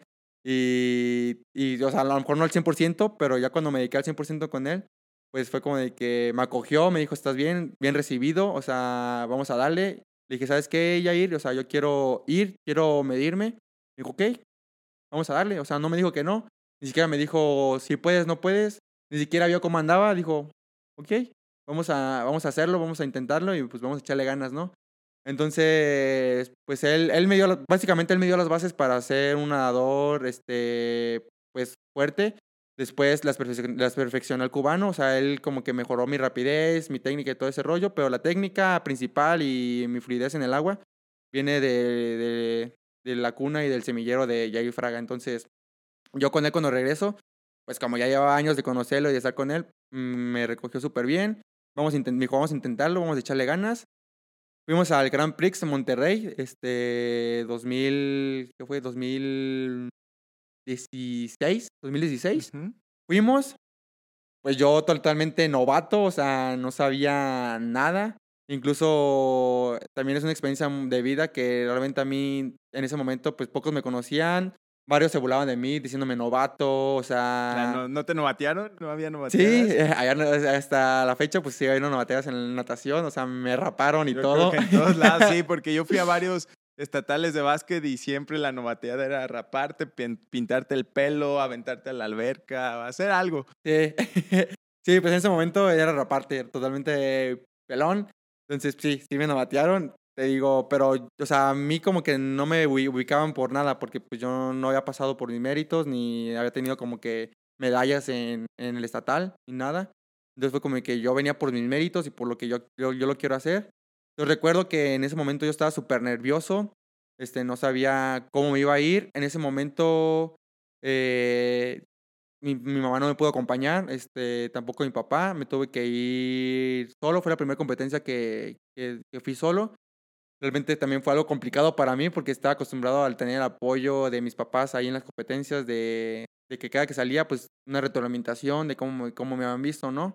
Entonces, aparte de mi entrenador, pues también de ellos. Entonces, en ese momento, pues dije, ni modo, ellos están haciendo el esfuerzo para mandarme, para estar aquí, pues vamos a echarle ganas, ¿no? Me fui con mi entrenador y con, me quedé en la habitación con mi entrenador y con un gran amigo, este, y pues él como que ahí estaba, y me decía como que no, tú tranquilo, tú échale ganas, que no pasa nada, y total, ¿no? Yo me recuerdo que con mi entrenador lo hablamos, dijimos, ¿sabes qué? Pues este, va a estar así, va a sentar hit, tal cosa, y todo, ¿no? Entonces, pues yo te digo, en la novateada, pues yo estaba aflojando en la alberca de aflojes, todo el rollo. Y dije, no, pues ahorita me voy a mi primer prueba. Era el 200, el 200 libre, si no mal recuerdo, dos combi, era un 200. Y dije, ah, no, pues ahorita me voy, me pongo el fasking, porque pues los nadadores ya en los nacionales, pues ya son un fasking, ¿no? Ajá. Entonces, como te digo, mi hermano ya había ganado un nacional, entonces ya tenía un fasting. Y me dijeron, tú tienes que ganártelo. Le dije, bueno, ok, apóyame con uno este, básico para ir a competir a Monterrey y ya yo me gano el, el mío, ¿no? Y dijeron, ok, te compramos un, de uno, me compraron un Blue 70 en ese momento. No sé si ubicas la marca, pues un Blue 70. Eh, No, no la ubico, pero para Bueno, los es- que nos escuchan es de los, me imagino que es uno económico. Es, es, es económico en, en cuestión de nadadores de fasting, este, pero pues, pues, tienen neopreno también, es para triatlonistas y todo ese rollo. Pues es una marca medio reconocida, pero sí hay este, Mejores. mejores, ¿no? Entonces, los mejores, ahorita, pues, este, por ejemplo, esta arena, pues hay, hay otras marcas, ¿no? Es a nivel. Entonces, en ese momento me compraron un Blue 70 y yo, pues, emocionado, dije, ya tengo mi Blue 70, ya mi Ah. Fasky, ¿no? Entonces dije, ahorita aflojo, o sea, voy a hablar cada aflojes y más o menos checo, veo en qué hit van y pues me voy, me pongo el Fasking tranquilo. Para esto, mm, este, no sé si has, usado Fasking, no, nunca has usado No, Fasking. nunca he usado. Es este, un traje de baño totalmente de fibra de, como que de carbono, ¿no? O sea, resbala el agua totalmente. Es para deslizar y tener menos fricción en el agua. Entonces, o sea, es un traje que, como el neopreno, o sea, te lo pones y duras minutos poniéndotelo para que te entre bien el traje de baño, ¿no? O sea, está apretado porque tiene que ser justo para que no te entre nada de agua. Entonces dije, no, pues tranqui, ahorita voy y me lo pongo, ¿no? Entonces ya cuando salgo de la alberca, voy, me lo pongo tranqui y veo que ya está un amigo con el que me tocaba un hit este, adelante de él, que ya estaba casi para entrar a los bancos de salida y yo, ¿qué onda? No, no inventen. Entonces voy corriendo, le digo, eh, esperen, esperen, falto yo. y ya me paso y me dijo, eh, no hagas eso. vas a quedarte sin competir. Sí, sin competir. Entonces fue como que no, no manches. Y ya fue como que llegué y ya, tranquilo, dije, respira, ya estás en el banco de salida. Me preparé, tranquilo, normal, y vámonos, ¿no? Pum, al agua. Me recuerdo que esa vez nadé el 2 libre, el 2 combi, el 2 dorso, el 100 dorso y pues varias pruebas, ¿no? Para medirme y ver cómo estaba. Realmente me fue bien, no, no, fue mal, o sea, realmente no estaba en los primeros finalistas. En esa primer nacional nunca pasé una final. En natación se maneja en los nacionales semifinal y final. Las semifinales son en las mañanas y las finales son en las tardes. Entonces, la misma prueba la vuelves a nadar en la tarde. Y en la tarde solo pasan los, dependiendo de la alberca, entre 10 y 8, los mejores 8 tiempos de, de, de una... Del, somos 100 nadadores. Por ejemplo, esa vez nadamos 100, 100 nadadores, el 50 libres. De esos 100, los mejores 10 pasan a la final. Entonces, pues yo estuve lejos, estaba como en el 32 en ese entonces de, del ranking de, para la final, ¿no? Pero 32 de 100 está... Pero estaba bien, ¿no? Eso es lo que me motivaba, porque dije, ok, o sea, es un ranking muy bueno, ¿no? O sea, vamos bien. Entonces, total, esa competencia fue mucha experiencia, mucho aprendizaje, me quedé con ganas de más, o sea, realmente era lo que, era lo que iba. Realmente yo sabía que era complicado ganar o estar en una final, pero realmente a lo que iba era ganar experiencia, ganar este, pues, ranking y pues a estar, pues, dentro de los posibles competidores a, a nivel futuro, pues, ya nivel fuerte, ¿no? Entonces, total, se acabó la competencia, lo hablamos con mi profe, le dijimos, ¿sabes qué? Este, pues fue bien. Eh, realmente hay que esperar el ranking porque era clasificatorio este, a otro nacional después, en León. Y que pues hay que esperar el ranking, pues a lo mejor sí pasas, a lo mejor no, a lo mejor te toca hacer otro estatal o tal vez, tal vez no, ¿no? Ok, pasamos, pasó el tiempo, seguí entrenando con él. Este, se llega a la convocatoria para el Nacional de León 2017. Este, y ya, pues total, voy al estatal. Ahora sí doy los tiempos por, primera vez. dijiste ya, ya era tiempo. ya era tiempo, di los tiempos. Y igual parte de los tiempos que había dado en Monterrey en el Grand Prix me ayudaron a sumar esas pruebas a este, a este nacional. Entonces fue el primer nacional que fui bien, o sea, con tiempos propios, con apoyo de la Asociación de Michoacán. Y realmente fue una emoción y algo... Pues padrísimo. Pues padrísimo. Porque lo que habías logrado fue algo grande. Estar ya en nacional y en ese ranking sí es algo grande. Sí, o sea, realmente fue algo muy, muy importante para mí. Porque te digo, realmente aquí a nivel Michoacán, pues realmente los que eran más conocidos, pues eran los que iban a nacionales, los que están en la Olimpiada Nacional. Entonces, casi siempre los más conocidos son los que van a la Olimpiada Nacional. Pero pues también los que van a nacionales, pues se llegan a conocer entre los de aquí y empiezas a saber quiénes son, los empiezas a conocer, ¿no? Te envuelves en el mundo. Te envuelves en el mundo. Entonces, pues poco a poco fui creciendo, fui desarrollándome en ese, en, en ese ámbito. Y pues te digo, realmente lo que me, siempre me motivaba y que hasta la fecha me motiva es el ser ejemplo de, de muchas personas, el ser el ejemplo a seguir y ser admiración para, para varias, ¿no?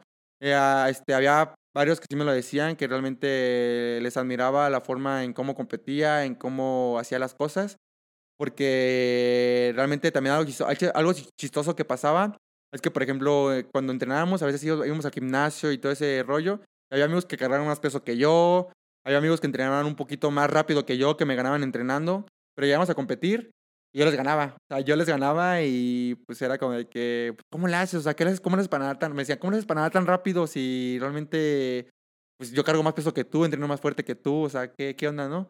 O sea, yo, yo también entrenaba fuerte, pero pues ellos eran más rápidos.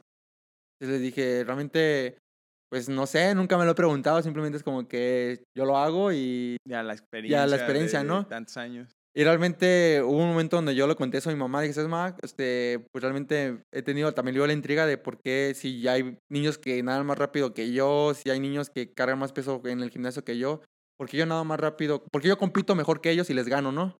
Me dijo, es que Esto es, eso es algo muy bonito, o sea, que yo siempre he dicho que a lo mejor es algo que me caracteriza. Me, me dijo, realmente es una palabra que nunca se me olvida, me dijo, es que tú compites con el corazón. O sea, tú no compites con fuerza, con, con contra nadie, tú compites con, con, el corazón.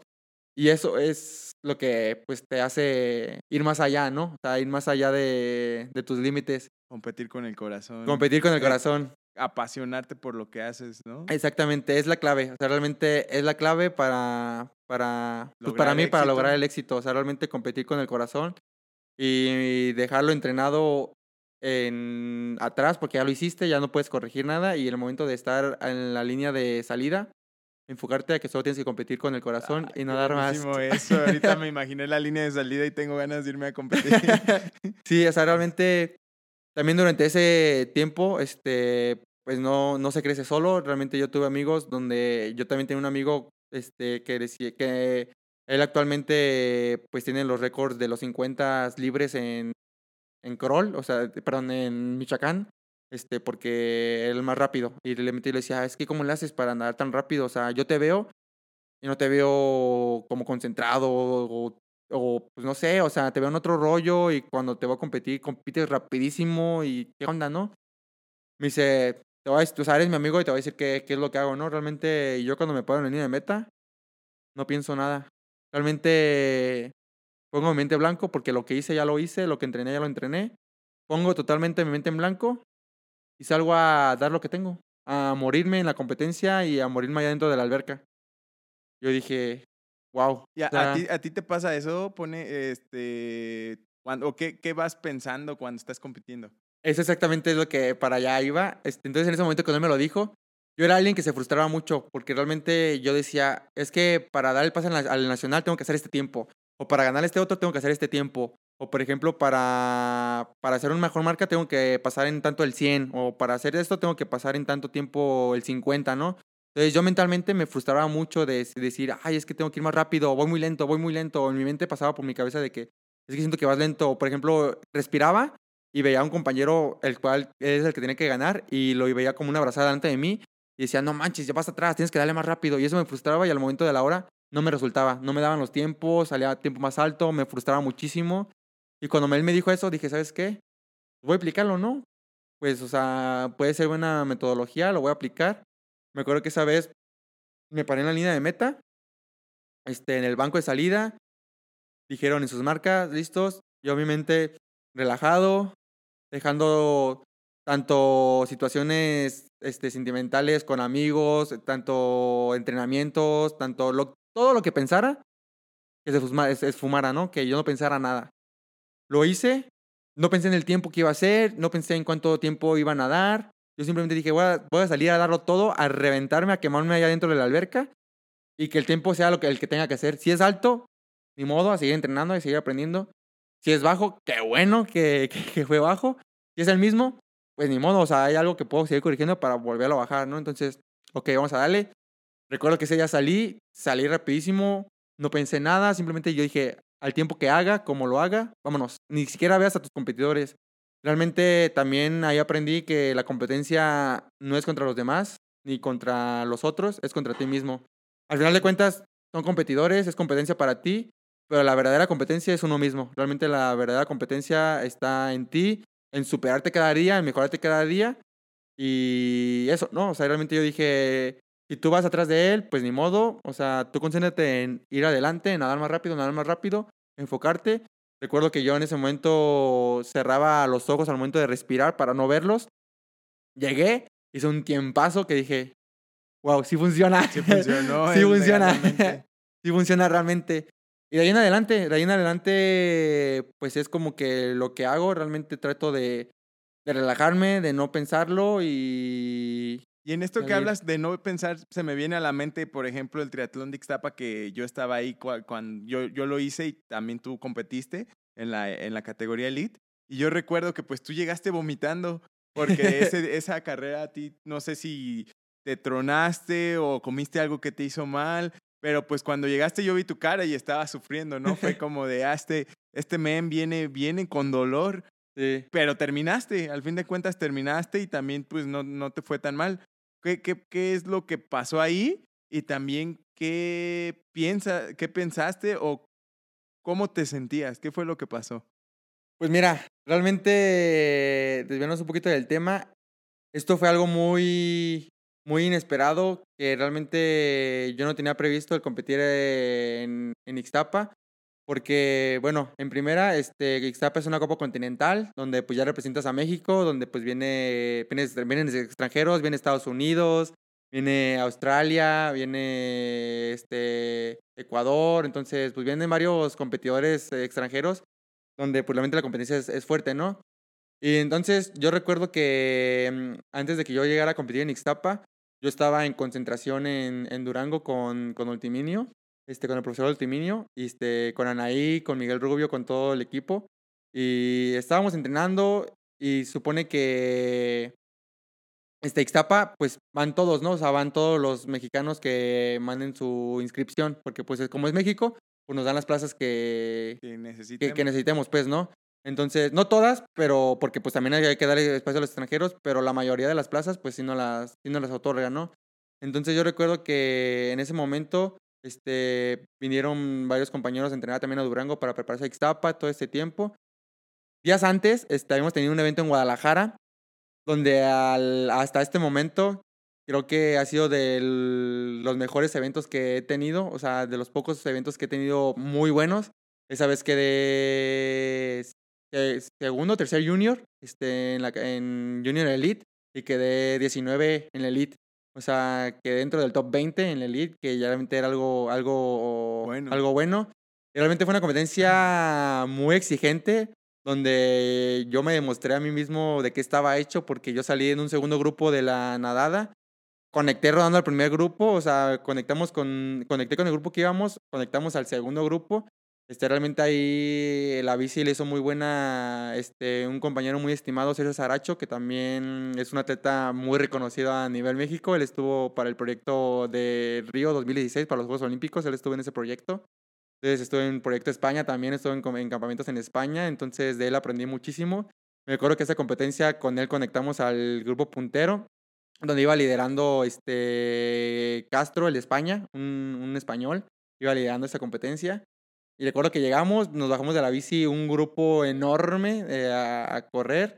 O sea, ahí estaba Aram, estaba, pues estaba Castro, o sea, había atletas muy, muy importantes. Yo recuerdo que bajé, iba sufriéndola, muriéndome. Fue la mejor carrera que, que en ese momento había podido hacer en la junior este, buenísima, ¿no? O sea, 19 en Elite, este, un tercer lugar en Junior Elite, fue buenísimo. Total, era una competencia que para mí no representaba algo importante porque era parte de las competencias que iba de fogueo. Estando en Durango, este, sacan la convocatoria de los Juegos Nacionales, este, todo ese rollo. Y se supone que los que iban al sprint, a los Juegos Nacionales en el sprint, este, iban a estar dentro de la Copa Continental. Y los que no, pues iban a irse por Card, que es este, como que el aval que te da la federación para poder competir en esa copa. Entonces nosotros no lo sabíamos, estábamos totalmente desconocidos de ese tema. Entonces en ese momento, yo me acuerdo que estábamos en Durango y sale una foto en Instagram en la, en la página de la federación donde aparecen los, las seis mujeres y los seis hombres seleccionados por Wildcat que iban a representar a México en la Copa Continental, escogidos por la federación. Y dentro, dentro de esos seis estaba yo. Ah, padrísimo. O sea, no te imaginas lo emocionante que fue para mí después de, pues, tan poco tiempo. O sea, realmente llevaba, creo que año y medio, casi dos años apenas en triatlón. Yo realmente en este deporte de triatlón llevo apenas cuatro años en el deporte. Voy a cumplir apenas cuatro años. Entonces, para mí a los dos años, este, ya estar en una Copa Continental fue algo, pues muy, muy, padre, muy padre. Pero había un pero, exactamente, pero, había un pero, que era que yo era el último de la lista.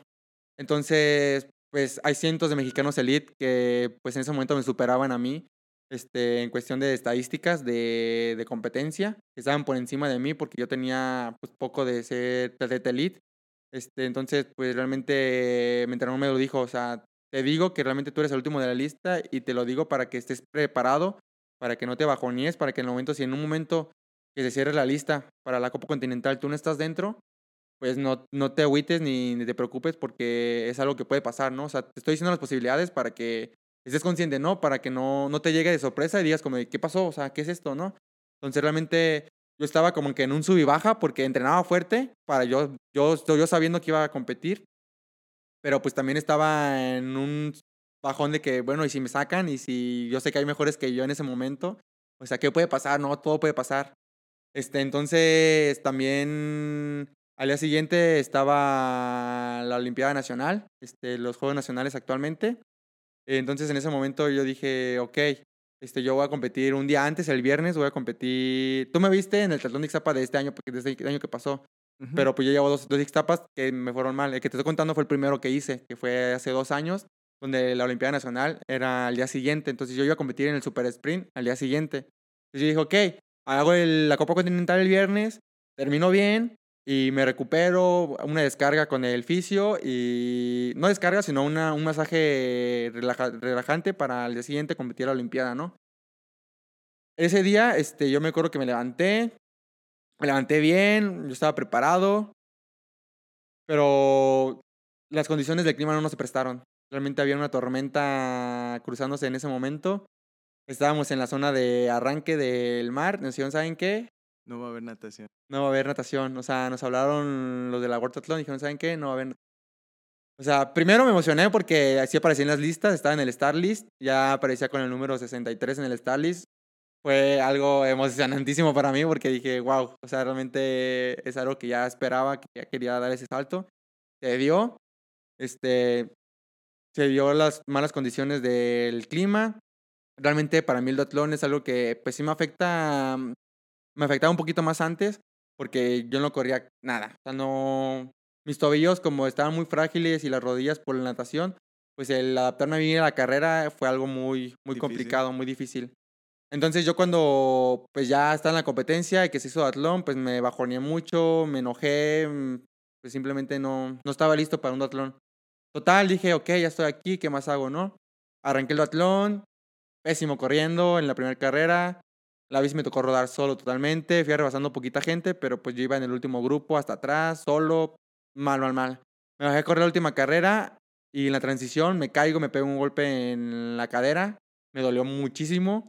Ni modo, me levanté y dije, tengo que terminar, porque como te digo, realmente a mí me han enseñado a terminar las cosas, lo que empiezo lo termino, o sea, así lo termine gateando, o sea, así lo, así lo termine de rodillas, como sea, pero lo voy a terminar, ¿no? Claro. Entonces recuerdo que ese día también, como pude, terminé ni modo, o sea, simplemente no se me dio. Al día siguiente, igual la Olimpiada Nacional, pues este, mentalmente no estaba preparado, no estaba listo, estaba bajoneado. Tuve una Olimpiada pésima, quedé en penúltimo lugar, o sea, fue algo, algo deprimente para mí, ¿no? Entonces, este segundo etapa en el que tú me viste, que me viste también mal, realmente también fue algo muy complicado para mí, por esto que te estoy contando, lo quería contar porque quería que supieras por qué también fue complicado para mí. Fue porque realmente yo me sentía bien. Dije, ok, es una segunda oportunidad, una segunda Copa Continental en Ixtapa, una revancha. Dije, ok, voy a ahora darle. Sí hay nado. O sea, ahora sí hay nado, o sea, ahora sí hay donde nadar, o sea, ahora sí tengo mi, mi fuerte, que es la natación. Dije, ok, vamos a darle. Yo me sentía bien. Este, un día antes dormí con el ventilador. Yo no, no supuse nada, me desperté medio doliéndome la garganta, pero dije, ay, normal, o sea, yo me estoy como que mentalizando a que pues, va a estar complicada la competencia y como que es mental, ¿no? O sea, yo quería pensar que era mental, ¿no? Entonces, llegando a la competencia, ya estando en el mar, dije, no me siento mal, o sea, yo, trataba de sentirme bien, de estar en ánimos, como te comento, poner mi mente en blanco, dejar todo atrás, dejar lo que ya había entrenado, lo que me había pasado, lo que había pasado en competencias anteriores atrás. Digo, total, voy a darle para adelante y pues vamos a echarle ganas, ¿no? Recuerdo que arranqué la natación, arranqué bien. Después de la primera boya, no sé, en, no sé realmente qué me pasó. Empecé a perder fuerza, empecé a perder lugares. Me fui para atrás, me fui para atrás. Y salí a medio grupo, a medio de grupo de los Elite. Y desde ahí salí mal. realmente mi cara de sufrimiento, tengo fotos donde salgo sufriendo desde la nadada. Y cuando uno sale sufriendo desde la, desde la nadada, ya la bici y la carrera, pues ya se vuelven un, se un martirio, ¿no? Y yo recuerdo que me subí a la bici, como pude agarré un grupo, me fui en el grupo, empezamos a agarrar el grupo, conectamos otro grupo y al final éramos el último grupo grande de, del evento. recuerdo que dije, ok, pues ya ni modo, solo falta la carrera, acábalo, como puedas, pero acábalo. Ya no... Yo iba con, mis- yo iba con muchas expectativas, yo quería estar por lo menos en los primeros 15 del Elite, los primeros 30 por lo menos, ¿no? O sea, realmente ya no Copa Continental es difícil, pero dije, por lo menos los primeros 30 de la, de la general quiero estar, ¿no? O sea, yo quiero como que estar por encima de, de la media. Pues ya con esa mentalidad, cuando no se me empezaron a dar las cosas, me empecé a frustrar mucho, tanto en la bici como en la nadada, me empecé a frustrar muchísimo. Empecé a pensar muchas cosas de que no me está yendo bien, o sea, realmente ya voy muy atrás. Pero hubo un momento donde dije, ok, o sea, realmente tengo que enfocarme y echarle para adelante y no, no pasa nada, vamos a correr. Bajé la bici, o sea, transición rápida, todo. Empecé a correr. Cuando empecé a correr, me empecé a sentir más o menos bien. A la primera vuelta me sentí me sentí mal, o sea, realmente me sentí me sentí muy mal. Yo dije, "No, ¿qué me está pasando?" O sea, realmente dije, "Ah", o sea, algo mal otra vez y empecé a frustrar, empecé a correr como podía. La ¿Qué segunda vuelta ¿Te acuerdas? sentía ardor en las piernas, sentía ardor en el cuerpo, sentía cuerpo pesado, sentía que me tambaleaba, o sea, sentía que se me venía todo, todo encima. Cuando doy el retorno de la última vuelta para llegar a la meta, fue cuando realmente ya sentí que se movió el piso, o sea, realmente dije, tengo que parar porque si no me voy a desmayar. Y en ese momento cuando me paro, exactamente en la rotonda, fue cuando, cuando vomité por la primera vez, o sea, vomité, saqué todo, dije, pues ya, ya vomité, ¿no? Ya saqué todo. Empecé a trotar otros pasos, volví a, A vomitar. vomitar. y ya, o sea, realmente caminé, me dijeron los, me dijeron los oficiales, ¿estás bien? ¿Continúas? Y yo, continúo, no voy a abandonar, o sea, por nada del mundo voy a abandonar, no pasa nada que pues, termine en los últimos. Total, yo seguí tro- corriendo, trotando como podía. Llegué a la meta como pude, o sea, realmente llegué decepcionado, triste por el resultado y pues llegué frustrado, ¿no? Llegué frustrado y pues realmente al final fue un tema de, de salud porque ese mismo día, en la noche, se me subió la temperatura a 38, 39 grados, o sea, tenía temperatura muy alta, cuerpo cortado, entonces fue un golpe de calor, realmente fue un golpe de calor que me dio y realmente ya no, puedes, ya no podía hacer nada, o sea, realmente mi cuerpo no respondió como tenía que ser ese día y pues ni modo, o sea, tenía Pero que... aún así acabaste. Tenía que acabar, tenía que acabar. Dije, tengo que llegar y como pude, pues llegué, llegué, como dices tú, llegué vomitando otra vez porque ya no podía con mi cuerpo, mi cuerpo ya no podía, ya no estaba resistiendo. Y pues ni modo, o sea, llegué, sí me agüité y todo, pero dije, ok, o sea, ese, ese aprendizaje y Pero eso es modo. algo increíble, yo creo, de los atletas de alto rendimiento y también que no son de alto rendimiento, porque cuando forzas a tu cuerpo a llegar a esos límites, mucha gente dice, pues me está doliendo, ya paro, ¿no? Pero pues eh, eh, lo sigues haciendo aunque te esté doliendo porque puedes sentir que el corazón se te sale a veces, ¿no? Que las piernas te arden, que los músculos duelen, que ya no puedes más.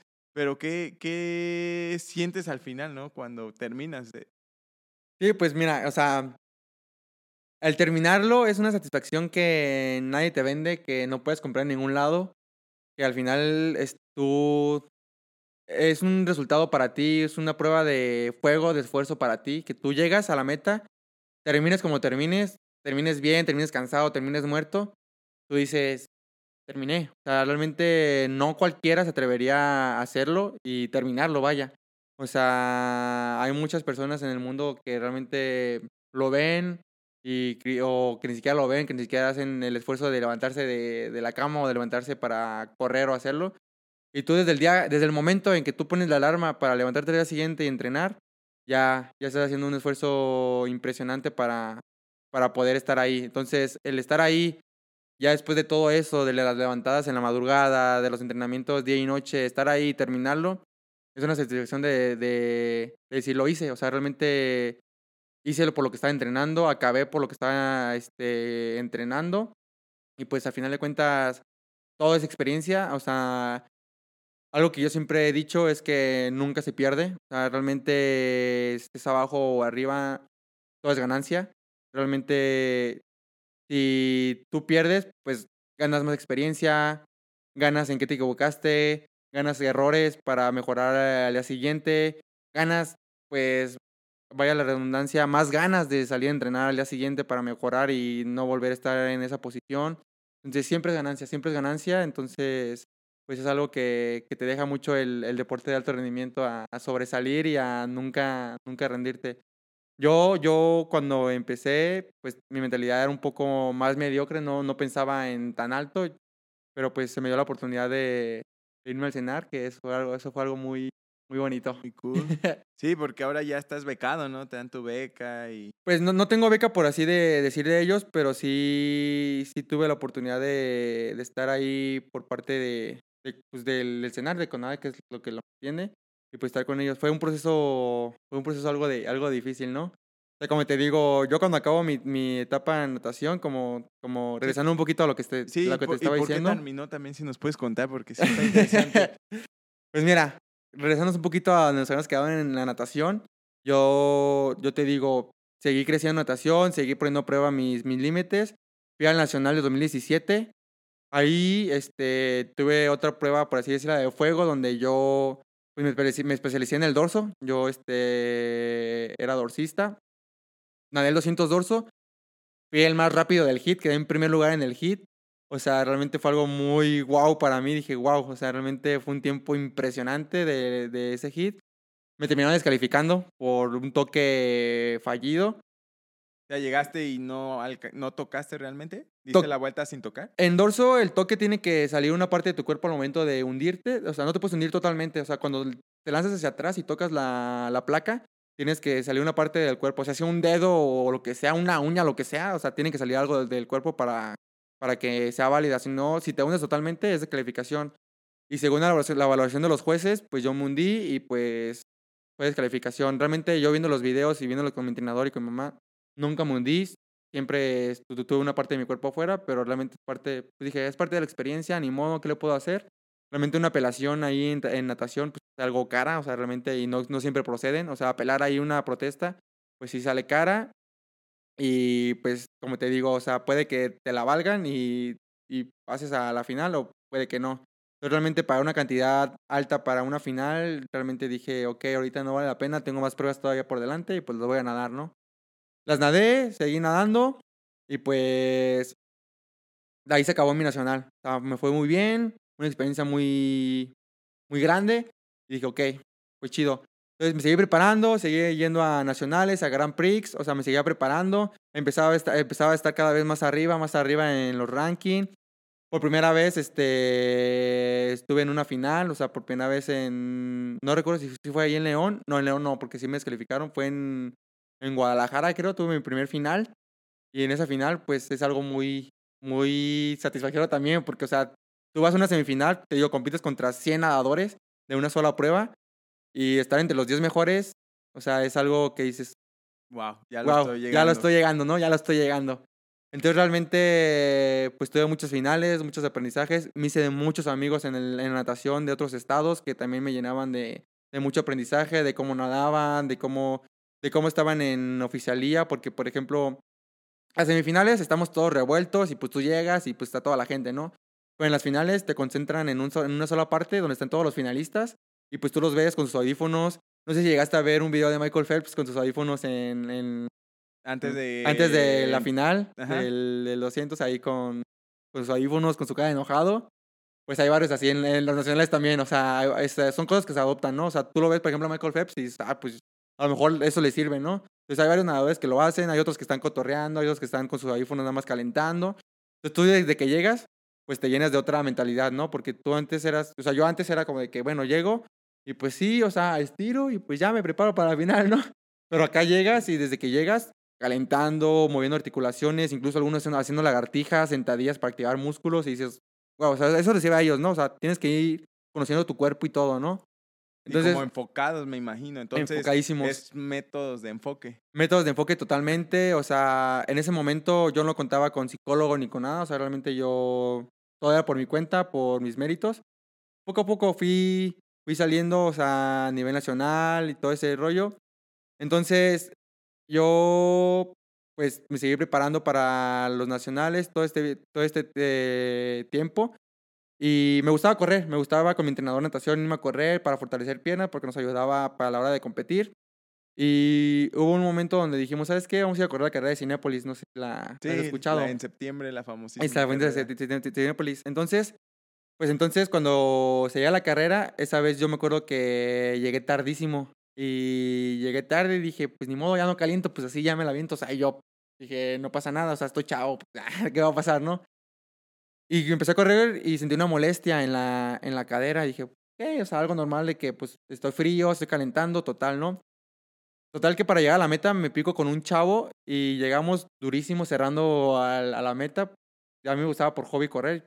Llegué durísimo corriendo con, con él. Yo en ese tiempo corría, ¿qué te digo? O sea, para mí durísimo era un 4.10 el kilómetro. Sí, sí, o sea, es algo, algo alto para ser rápido, pues, para que sea rápido.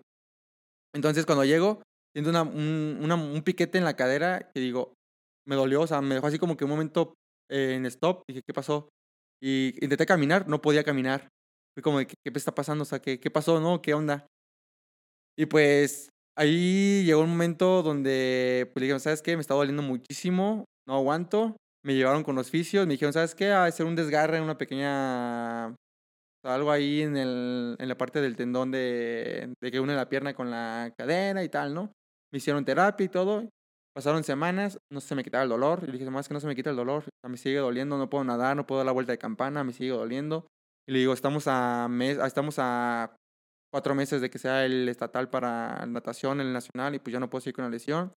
Total que buscamos al doctor que me atendió de la rodilla en fútbol, porque pues dije, bueno, ese doctor me sacó de la rodilla, pues es bueno, ¿no? Realmente pues fue como que dije, vamos a buscarlo. Lo buscamos, lo contactamos y pues me, me checó todo, me dijo, ¿sabes qué? Vas a, vas a tener que sacarte un ultrasonido para descartar desgarres, este, descartar este, alguna otra cosa y, pues ver los huesos, o sea, ¿qué, qué le pasó a tus huesos, qué tal si es alguna fractura o algo. Y pues lamentablemente se llegó el momento de, de la verdad cuando salió la, el ultrasonido y pues era una, una ruptura una, en la cresta ilíaca, o sea, tuve una ruptura en la, en la cadera, por así decirlo. Entonces fue como que algo pues, muy, muy cañón para mí, o sea, realmente yo nunca había sufrido de depresión deportiva hasta ese, hasta ese momento y que es algo que pues, los que nos escuchen, que sean deportistas de alto rendimiento o a lo mejor ni siquiera de alto rendimiento, que hayan sufrido depresión deportiva, pues entenderían muy bien, porque la depresión deportiva es algo pues, muy, muy difícil. Entonces, cuando me dijeron ese diagnóstico, yo fue como que pues mi mundo se vino para abajo. O sea, yo estaba de estar, de estar pues en buen nivel, en buena forma compitiendo, pues a que me dijeran, ¿sabes qué? Vas a tener que parar un mes de rehabilitación porque si no paras totalmente, pues vamos a tener que intervenir con operación. Y una operación ya, eh, ya interviene con, con más cosas, ya no queda igual, entonces como que... o sea, mi, mi, mundo, sí, mi mundo se vino para abajo. Y en ese momento, pues yo tuve, pues como te digo, depresión deportiva, pues como así le llama. Yo me decaí. Le dije a mi mamá, ¿sabes qué? Yo no quiero saber más del deporte, yo no quiero, yo no quiero ya saber más de lo que es el deporte, yo me quiero dedicar a estudiar. En ese momento quería estudiar medicina, le dije, ¿sabes qué? Yo me voy a quedar a estudiar 100% medicina, ya no quiero, ya no quiero el deporte, ya, ya me quiero retirar, ya, ya no quiero. Entonces mi mamá se enojó. Sí, se, volvió a poner estricta. Se volvió a poner estricta. No fue como, sí, hijo, te entiendo. Sí, te entiendo, ya salte. No, no te puedes deprimir, no, Exactamente. Sí, sí, sí, o sea, realmente me dijo, no, no, no, o sea, estás, estás menso, no te puedes, o sea, ¿cómo te vas a dejar de caer por eso? O sea, estás bien chavo, o sea, tienes vas a cumplir apenas 16 años, estás súper chavo, ¿qué onda contigo? No te puedes deprimir, no te puedes salir. Entonces. Un morro intenso desde que a los 3 años queriendo ser deportista y retirarse a los 16. Sí, no. manches. Pero es que imagínate, o sea, yo estaba. Para mí era una frustración el no poder clasificar a una Olimpiada Nacional.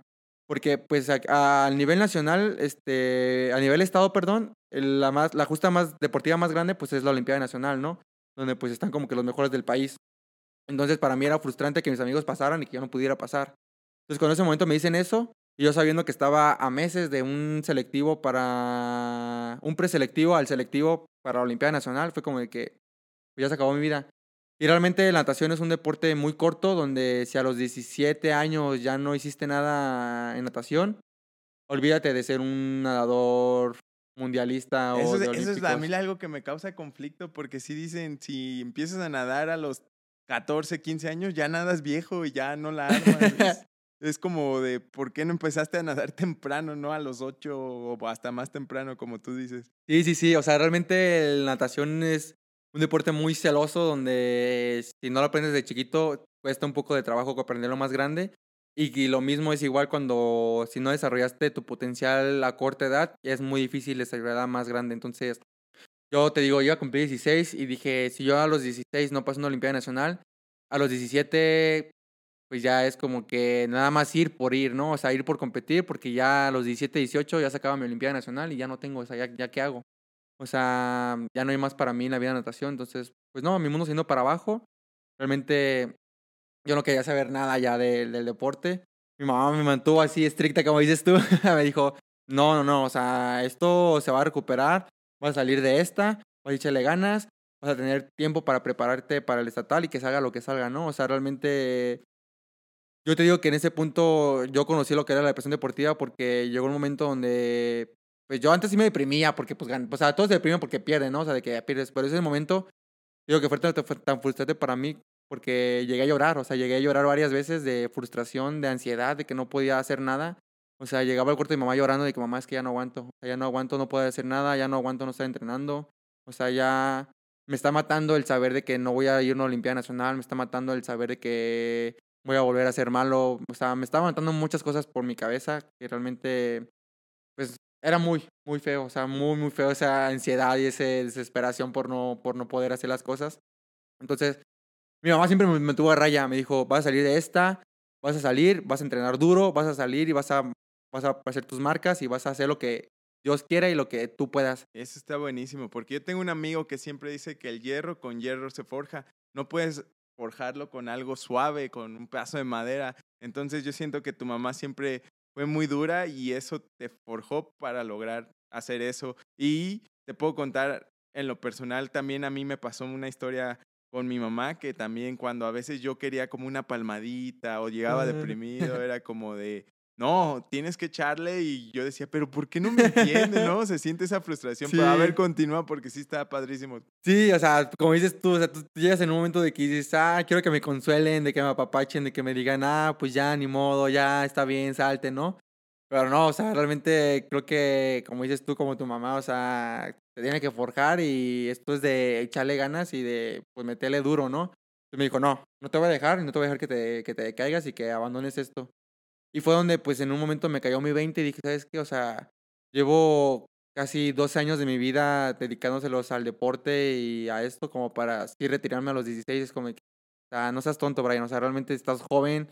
O sea, te queda una vida por delante. Tienes que echarle ganas, ¿no? Y en esas pláticas de depresión, de todo, le dije, ¿sabes qué, ma? Ok, cuando me recupere, pues voy a hacer el estatal, el nacional de natación, pero pues no me quiero quedar ahí. Yo sé que tal vez no pase, entonces no me quiero quedar ahí. Yo quiero intentarlo en algo más, quiero sobresalir.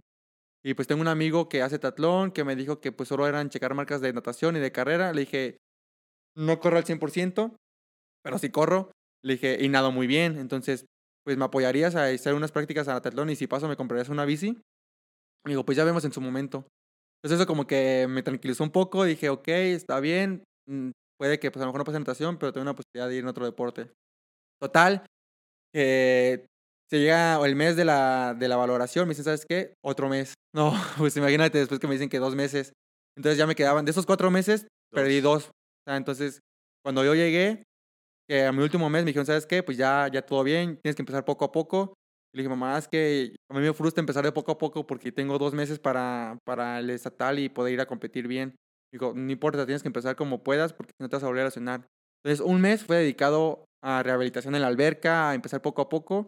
Y pues ya en el mes ya me sentí un poquito mejor, empecé a agarrar ritmos, porque pues te digo, la natación es un deporte celoso donde si lo dejas de practicar eh, varias semanas, te pierde totalmente todo lo que llevas, ¿no? Te pierde totalmente. Entonces yo cuando yo llego, pues llego en ceros otra vez, o sea, perdí mucha condición, subí un poquito de peso porque pues no hacía nada, ni corría, ni nadaba, ni nada, o sea, tenía que estar totalmente en cama. Entonces, por ahí, este, también lo que me ayudó mucho, pues fue que en ese momento pues varios también deportistas pues tienen su vida aparte, ¿no? En ese momento tienen una relación sentimental con una, una con mi novia, una novia, o sea, por así decirlo, una novia de, de la prepa, y realmente también ella estaba pasando por algo muy duro, ella estaba pasando por algo muy duro, tenía un tumor en el fémur, este, ella, ella jugaba fútbol, era futbolista y tuvo ese tumor, y yo la veía, llegaba a la escuela, y la veía normal, o sea, sí se agüitaba porque no podía salir a educación física y todo, y la veía, pero pues ella tranquila, ella feliz de la vida, o sea, ella pues como que era fuerte con sí misma. Y eso como que me llenó de, de fortaleza con mí mismo mientras estaba en la lesión, porque yo llegaba y, me- y llegaba al salón con ella y pues le llevaba de comer y todo porque no podía bajar a la cafetería. Y todo eso como que me motivaba a decir, si ella, o sea, que, que tiene algo más grave que yo, o sea, está bien, porque yo que tengo algo que puede sanar en un mes, dos meses, no estoy bien, vaya, ¿no? Sí, tú ahogándote en un vaso de agua. De agua y ella con algo gravísimo que tenían que operar y todo, o sea, súper normal. Y yo, ah, como dices tú, ahogando mi vaso de agua por algo que puedo sanar tan pronto. Fue algo que me motivó muchísimo también su, su fortaleza y es algo que pues a lo largo de la vida pues te, va llegando, te van llegando personas que, que te llegan de esa motivación, ¿no? O sea, en ese momento fue ella. Te digo, llegué al, llegué al mes, pasó el mes de, de preparación, llegué al estatal, pues dije, ok, ya tuve un mes de preparación, pues yo creo que con eso, pues no estoy al 100, pero pues voy a darlo todo, ¿no?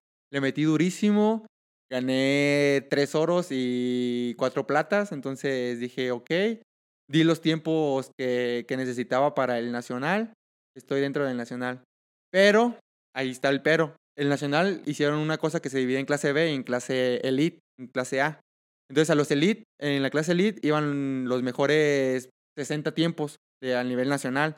En la clase B iban como que los otros 60 que restaban. Entonces yo pasé cinco pruebas este, a la clase B, donde iban como que los sobrados, y solo una a la clase A.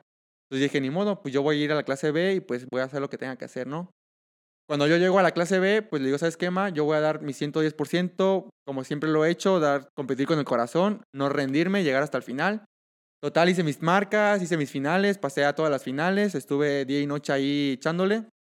Pasó la final, la semifinal, la Nacional B. Y pues para esto es algo, es algo complicado pasar de un Nacional B a una Olimpiada, porque pues te digo que somos como que los 60 sobrados este, para los 60 mejores. Entonces imagínate ganarle, primero ganarle a los 60 de clase B y después ganarle a los 60 de clase Elite para poder tener un, tener un pase en el ranking de la Olimpiada Nacional. Entonces fue como que es algo complicado que sé que no voy a poder. Total, yo hice mis tiempos, hice mis marcas, tal, ¿no? Y me esperé un, este, cuatro días más para competir la de clase Elite, compe- competir dos doors en clase Elite. Este, hice mi marca, quedé en séptimo lugar en la final. Dije, ok, o sea, quién sabe si el tiempo me dé para, para pasar este, a, a la Olimpiada, porque suben los de abajo, suben los más chicos y quién sabe si me ganen por tiempos. Total. En, en eso, al mes este, de que regresé yo de Guadalajara, este, pues eh, se da como que el selectivo de triatlón. Le digo, ¿sabes qué, ma? Pues va a ser el selectivo, vamos a ver, vamos a, vamos a ver cómo está el rollo, el business y pues vamos a darle, ¿no? Total, por ahí nos, este, durante la lesión yo estuve yendo con, este, un, un con, no, con un, este, como que, mm. ¿cómo se llama? Un entrenador físico, por así decirlo, para, para rehabilitar y fuerza? de fuerza, que es Jonathan Fraga, el hermano de mi entrenador principal, de mi mentor Jair Fraga, y pues de mi principal entrenador también, Fraga Papá. Entonces, pues vemos de toda la camada Fraga. Entonces, cuando llego con Jonathan, pues le platico la idea, ¿no? De que, ¿sabes qué? Pues sí voy a ir al Nacional de Natación, pero pues también quiero entrar a triatlón. Me dijo, pues yo te entreno. O sea, yo te entreno, yo soy tu entrenador. Yo tenía un equipo de triatlón y todo, y nosotros no sabíamos. Y yo, ah, ¿en serio haces triatlón? Sí, pues el equipo se llama Iron Mitch. Entonces, pues, este, el- pues yo tenía chavos antes y pues los entrenaba, yo te puedo entrenar. Y yo como que, pues va, me late la idea, me late la idea. Entonces con él, pues con él nos guiamos, con él hicimos los trámites para el selectivo y todo. Total que nos preparamos este, semanitas para el selectivo. Fuimos, corrí pésimo, creo que fue mi, mi peor, eh, ha sido mi peor mil en, en, En corrida. En corrida. Creo que metí como 3.20 o 3.25 por ahí, por así decirlo, en la, en la corrida. O sea, es algo muy altísimo para, para, un hombre. Ujú. Y, entonces, pues ya fue como que dije, eh, total, ¿no? Pero de la nada me fui, fue muy bien. Para ese entonces, pues te, te digo, tenía, estaba, estaba chavo todavía. Pues metí como un 4.20, por así decirlo, en la, 4.25 en la nada. Entonces fue muy bueno, muy, muy bueno. Entonces yo no sabía nada de triatlón, ni sabía cómo se seleccionaban, ni quiénes pasaban. Sabía, solo sabía que se sumaban los tiempos y se mandaban un ranking nacional. Y total, ¿no? El día es que pues ya, te queda como que así el veremos, el que esperar los rankings tanto de natación como de... Corrida. Como de... No, la, el ranking nacional de natación y el Ah, ranking sí. nacional de tatlón para ver pues si pasaba en cu- cuál, en cuál pasaba, ¿no? Yo sabía que tal vez en natación no iba a pasar ni de chiste. Y en tatlón, pues por la nadada, algo de mí decía que se iba a pasar, que se iba a pasar al nacional. Entonces, total, para ese entonces, mi entrenador Jair Fraga también me dijo, ¿sabes qué? Va a haber torneo de waterpolo, quiero llevar al equipo mayor, échame la mano. Y yo, pues adelante, vamos a echarnos, le vamos echando la mano. jugamos el Nacional en Guadalajara, pues este, por ahí hubo unos problemas y terminamos ganando el Nacional, el estatal nosotros contra el equipo del TEC. Y pues, total, que cuando ganamos el... O sea, tuvo- o sea, ahí perdimos el Nacional en Guadalajara, perdimos, pero hubo unos problemas ahí con el otro equipo, total que se llevó como que a... Por así, como que a, a juicio, por así decirlo, para valorar por qué el otro equipo no podía ir. Total, que estamos en trámite en espera de ver si pasábamos en, en waterpolo, para ver si pasaba en natación y para ver si pasaba en teatrón, ¿no? Yo eché mi, mi monedita, a Ajá, to- y el, el volado a todo, todos. A, a tres dados. a tres dados, dije, a ver cuál cae. Total, que yo te digo, voy a la escuela, este, pues tranquilo, yo regreso de la escuela normal. Eh, en esa escuela no nos dejan usar el teléfono, entonces yo no sabía nada. Regreso de la escuela, agarro el celular y un montón de mensajes y llamadas y yo como que, pues, ¿qué está pasando, no? Me meto al mensaje, a los mensajes del grupo de, de natación y todos como que, felicidades, Brian, eres un chingón, o sea, felicidades por tus logros, qué bueno que vas, echan muchas ganas. Y yo como que empecé a sacar de onda y dije, ¿qué está pasando? Entonces ya vi que el entrenador mandó el ranking y aparecía en el 50 y en el 100 libres en... No, en el 50 y en el 100 dorso en, en, Natación. Oli- en la Olimpiada Nacional, natación. Y no, pues me, me llené de felicidad. Le dije, ¿sabes? Le marqué a mi mamá luego, luego, le dije, ¿sabes qué, ma? Acaba de pasar en natación. Me dijo, no, muchas felicidades, pues hay que entrenar duro, que no sé qué. Total, ahí se quedó.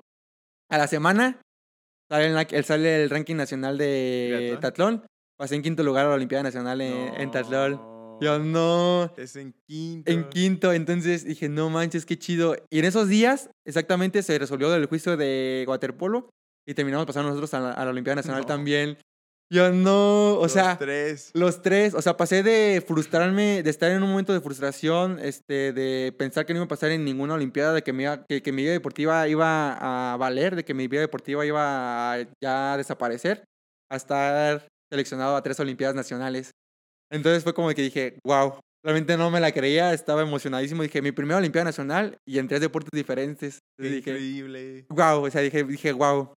Entonces, pues ya, llegó el momento de, de decidir porque, pues, o sea, no podía como que entrenar todo porque, pues, no, iba a llegar a la Olimpiada y como te digo, algo que me ha enseñado mucho mi mamá, como te lo dije, es a hacerlo y hacerlo bien, hacer las cosas bien y a competir fuerte y a dar lo mejor.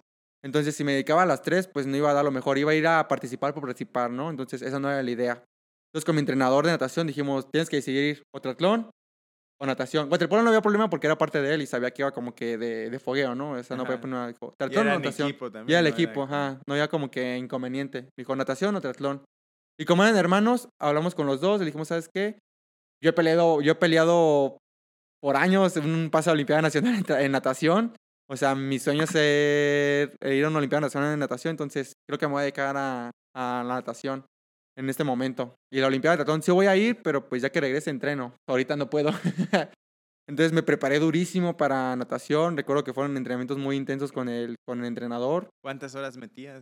Metíamos, o sea, metíamos gimnasio, metíamos este, entrenamientos de tierra, metíamos entrenamientos intensos.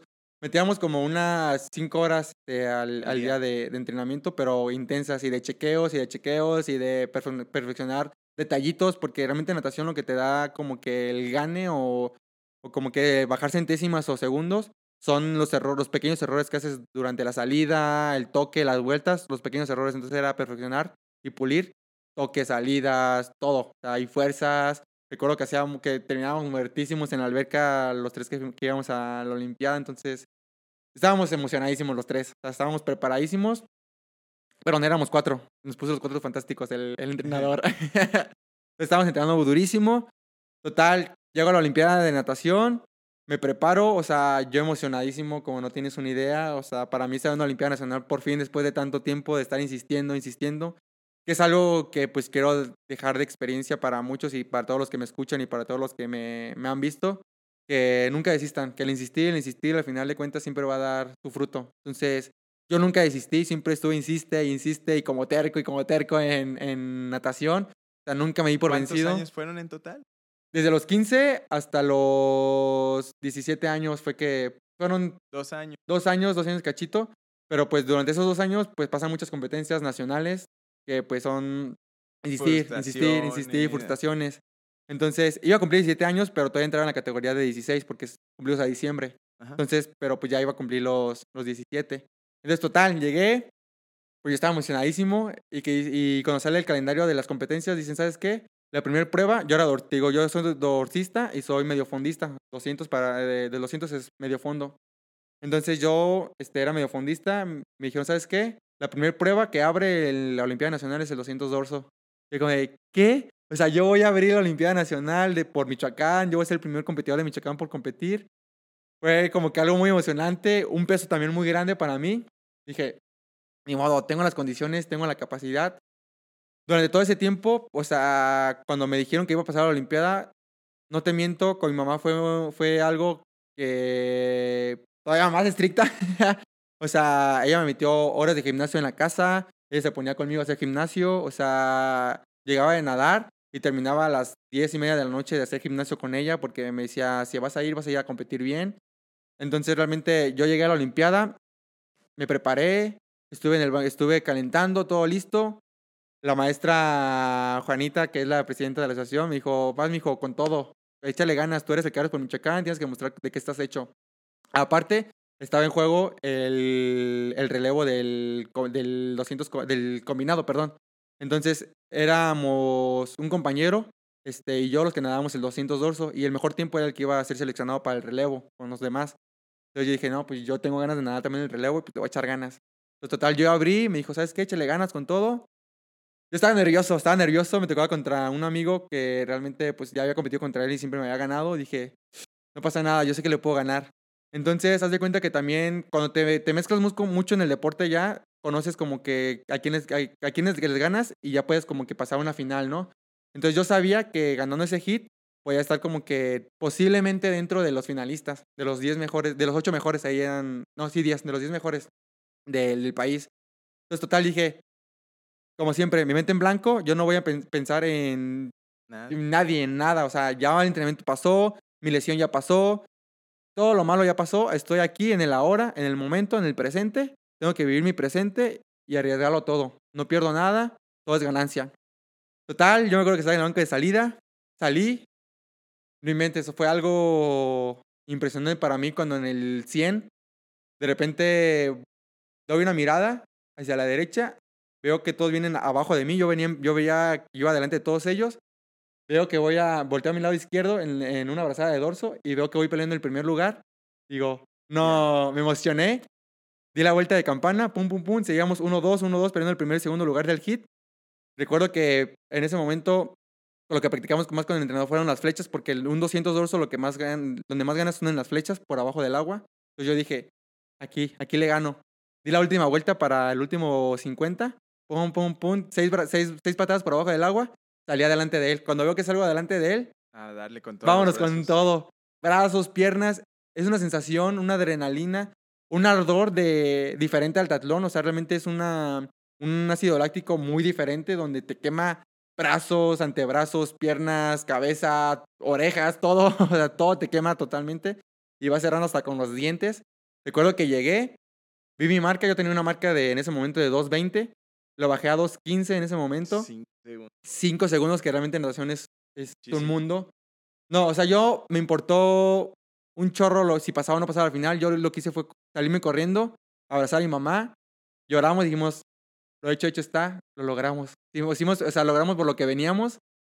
Y, y de hecho tenemos una foto muy conmemorativa, ahí abrazándonos los dos juntos en la Olimpiada. Dije, pase o no pase la final, por lo que trabajamos, por lo que me levanté de la lesión, ya lo hicimos. Ya, ven- ya, ya logramos lo que veníamos a demostrar, que sí puedo y que hicimos el tiempo. Y aquí está demostrado, pase o no pase. Total, pues ya llego a las gradas, todos mis compañeros me felicitan, pues me abrazan, todo, me dicen, no manches, te la rifaste, o sea, hiciste un tiempazo. Total, paso a la final en octavo, en séptimo lugar. Este paso al séptimo lugar a la final contra los 10 mejores del país. Imagínate, o sea, Los realmente 10 mejores ya. 10 mejores del país peleando una medalla de Olimpiada Nacional en una final de 200 dorso. Yo realmente sabía que no estaba al nivel del 1, 2 y 3, que me faltaba mucho por estar por- por- con ellos, pero dije, voy a darlo todo. Total, salí a nadar todo, lo logré bajar todavía un segundo, 2.14. 2.14 lo bajé, llegué, yo contento con mi resultado, quedé igual en séptimo lugar. No, no bajé ni subí, quedé en séptimo. Dije, muy buen resultado, yo estoy contento con lo que hice, con lo que vine a hacer. Pasó la Olimpiada, tuve más pruebas, no me fue tan bien, tuve el 50, hice PB pues en varias pruebas, en el 50, en el 100 crawl, pues tengo varias, varias, varias buenas marcas ahí. En el 2 libre fui de los más rápidos en el relevo, Este, entonces, pues tengo buenas marcas por ahí. Total, fue la única final que pasé. Se acabó la Olimpiada. Ahí como que puse en pausa la, La la natación, natación. ¿no? Total.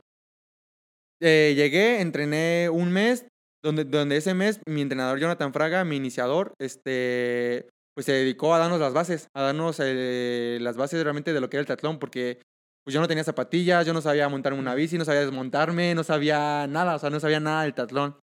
Entonces realmente me dijo, estamos a un mes, ustedes ya no pueden usar zapatillas, van a tener que hacerse la olimpiada con tenis, con tocles, o sea, Ajá. porque pues no, no tienen Las zapatillas, las canastillas. canastillas.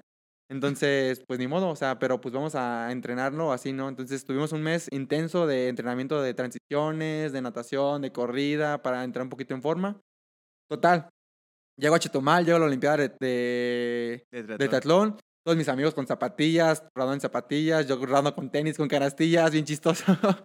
Entonces, pues total, yo dije, no, no me, no me importaba porque realmente yo ya venía de cumplir mi meta en natación, entonces yo tenía una felicidad donde triatlón sí quería hacerlo y lo iba a hacer bien, pero pues no tenía como que la presión de que de querer ganar o de querer hacer algo, ¿sabes? Era como que lo voy a hacer por disfrutarlo y por, pues, por ver cómo me va. Total, yo recuerdo que salí nadando bien, salí en los primeros, en los primeros nadando, sentí muy bien. En la bici, pues por obvias razones que nunca había entrenado una bici, me fue muy mal, me, recorta- me pasaron muchísimos. Después, en la carrera me bajé y recuerdo que empecé a pasar uno por uno, uno por uno, uno por uno, y yo como que así, tranquilo, uno por uno, tranqui, vamos bien, vamos bien, uno por uno. Pero yo vi pasar chorro de Ya, gente. ¿Ese tranque a qué paso era? No recuerdo bien ese paso, pero pues era alto todavía. Pues yo digo que era un paso como de 4, 4, 5. Era alto Ujú. todavía. O sea, realmente no corría mucho. O sea, de hecho mi forma, mi técnica era pésima. Yo corría con los brazos abajo, muy tieso, entonces era muy pésima. Pero pues, o sea, realmente la transición y todo lo hice muy rápido, pues por las bases que me dio mi, eh, mi iniciador, ¿no? Entonces yo cuando llego, me hago correr y poco a poco, yo vi un mundo pasar por, eh, por delante de mí. Llego a la meta, pues llego bien, o sea, no sé si te pasó a ti, pero realmente yo que ese fue mi primer triatlón de la vida. Yo nunca había hecho un triatlón, ese fue mi primer triatlón de la vida. Me sentí, wow, no sé, muy completo, muy lleno, muy feliz de haberlo acabado. O sea, un cansancio fatal, pero muy feliz. No sé si te pasó a ti cuando hiciste tu primer... Sí, Tu primer claro. triatlón. Yo, yo también iba corriendo, me acuerdo en la corrida. Yo veía mi reloj y mi ritmo cardíaco iba a 210. Yo jamás había visto un 200, que mi corazón palpitar a 210.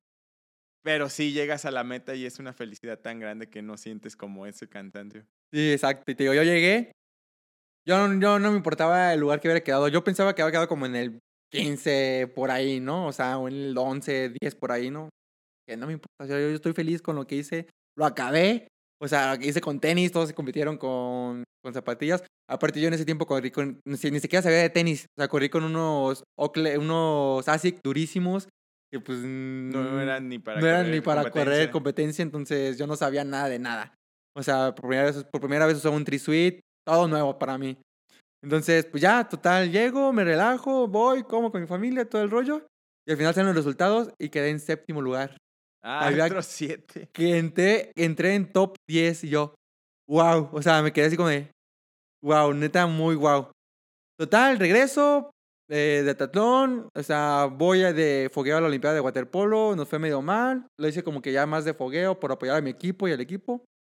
Total, regreso de Waterpolo y fue cuando otra vez un segundo punto crítico en mi vida. El primero fue a los 15 cuando decidí uno de los deportes.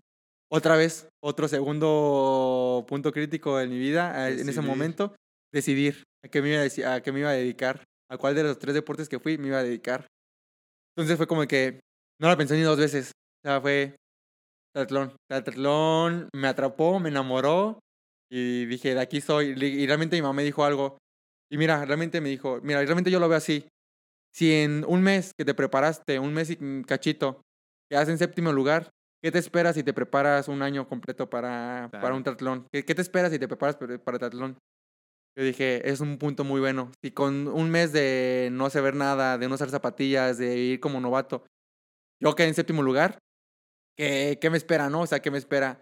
Y fue cuando realmente ahí mi vida cambió y se decidió por el triatlón y pues ahí empecé a entrenar triatlón ya definitivamente, muy poco aquí en Michoacán porque pues de ahí se vino, se vino algo importante para mi vida que fue, que fuera así el proceso de cómo entré al cenar. Ahí es en esa, en esa carrera te dijeron, oye, jálate con cenar. No. ahora sí, pues entrando a, a algo bueno. pues realmente, este, tengo un amigo que es corredor, que él ya lo habían jalado a- al cenar y me ha dicho, no, es que el cenar pues es este, un centro de rendimiento donde están los mejores, que no sé qué. Y como que me ha picado la espinita de yo entrar. Entonces yo cuando me decidí por el tatlón dije, yo quiero entrar, pero quiero entrar en tatlón, porque yo vi que había tatlón. Le dije, yo quiero entrar porque quiero entrar en tatlón. Entonces dije, llevo dos, tres meses entrenando tatlón, no voy a entrar ahorita, ¿no? O sea, no, no creo. Total que al, te digo, a los tres meses, por ahí de exactamente la olimpiada, mis olimpiadas de waterpolo, o sea, las tres ya, definitivamente, cuando tomé la decisión, fueron por ahí de junio, julio, y en agosto, en agosto estaba saliendo la convocatoria. En Facebook me decía, los que quieran ser parte del CENAR 20, digo, 2019, manden su currículum, estos formatos y tal y tal, a tal página, ¿no? Yo emocionado le marqué a mi mamá y ¿sabes qué, mi mamá? Está la oportunidad. ¿Qué onda? O sea, ¿me apoyas? Ella estaba en el trabajo, ni sabía qué onda. Me dijo, pues adelante, tú hazlo, investiga qué onda y yo te apoyo totalmente. Yo tenía 17 años en ese entonces, era menor de edad, tenía que depender mucho de mis papás. Yo empecé a sacar papeles, empecé a hacer trámites, mandé mis papeles, mandamos los de mi hermano también. Entonces, pasó tiempo, no, no, no decían quién, quién iba a ir. Supone que iban a escoger como que a 15 para ir a hacer pruebas. Y pues no sé realmente cuántos mandaron papeles para hacer pruebas. Realmente desconozco. El chiste es que pasó como un mes, eh, por ahí de finales de agosto. Y dicen, ¿saben qué? Pues ya este, ocupamos este, pues que tales, o sea, pusieron seis, o sea, pusieron tres hombres y tres mujeres seleccionadas para hacer pruebas en, en el CENAR. Y cuando salió eso, no, pues yo me emocioné muchísimo porque dije, o sea, de todos los que mandaron eh, papeles, pues yo estoy dentro de los seleccionados para ir a hacer pruebas. O sea, es un trámite que no vas como que por invitación, tienes que ir a hacer pruebas. Entonces ya cuando yo voy, pues ya presento mis papeles, este, todo el trámite. Primero tenía que ir a hacer pruebas médicas, físicas este, y psicológicas en medicina, en el área de medicina del CENAR, porque el CENAR es una cosa y la federación como, tratlo- como atleta este, Es otra, otro rollo. Entonces, por ejemplo, ahí si tú no pasas las pruebas psicológicas del CENAR, no estás apto para estar ahí y no te aceptan. O sea, aunque la federación te acepte, no estás apto para estar en el CENAR y mm, No puedes. no puedes, no puedes estar. Entonces yo recuerdo que hice las pruebas psicológicas y todo y yo me sentí bien, pues todo tranquilo, ¿no? Llego al hotel con mi mamá, ¿sabes qué, mamá? Me sentí muy bien, padrísimo, bien feliz. Total. Al día siguiente, en las pruebas físicas, con los atletas, ya con el auxiliar, con Josué y todo, llegamos, nos pusieron a nadar, este, un 50, un 100, un 200, un 400. Recuerdo que hasta el 200, yo muy bien. Yo no era fondista. Recuerdo que cuando llegué al 400, morí. Ya, tronadísimo. tronadísimo ya, porque le metí durísimo en las otras y pues tronadísimo en 400. Total, como que ahí me agüité porque me ganó el de Puebla y el de Jalisco y dije, ni modo, ah, ya, no pasa nada. Nos fuimos a las pruebas de bici. Yo no... Eras bueno en la No era bueno la bici, era la como tercera semana que usaba zapatillas apenas. Entonces no era bueno. Entonces dije, ni modo, ya no pasa nada. Corrimos un 2000. No, el 2000 más lento también de, de mi, de mi ¿Ocho carrera minutos? deportiva. Creo que sí, eh, fíjate, creo que sí. Como 8, 8 y cachito. O sea, malísimo, o sea, malísimo. Entonces fue como que, pues, ni modo, ¿no? O sea, ni modo. Llegué bien agüitado al hotel y dije, ¿sabes qué, ma? Pues me ganó el de Jalisco y el de Puebla. Creo que no van a aceptar. Porque solo van a aceptar a, unos cuantos. O que depende de qué criterios toman la este, ulti para escogerlos. O ni modo, ¿no? De todas maneras, yo iba con la mentalidad de, pues, aprender, aprender de la experiencia para después, en su momento, Volver a aplicar. volver a aplicar, ¿no? Entonces, total, dijeron, ¿sabe qué? En un mes les avisamos. Y yo, pues, como que dije, ok, en un mes nos avisan. Pasó el mes, no nos avisaron nada. Y yo, como que, pues, bueno, ya voy a entrar a la escuela, ya se acaban las vacaciones. Total, ya me entré a la escuela, entré a quinto semestre ya para acabar la prepa. Este, a la semana, pues, yo todo tranqui, todo normal. Me recuerdo que me levanto un... Yo todavía no, esperé, no perdía la esperanza. O sea, mi mamá dijo, ya sabes que no te van a llamar. Y yo dije, pero es que me tienen que mandar por lo menos el de que no ha sido aceptado. O sea, por lo menos me tienen que decir que no fue aceptado para yo darme cuenta y no me lo han mandado.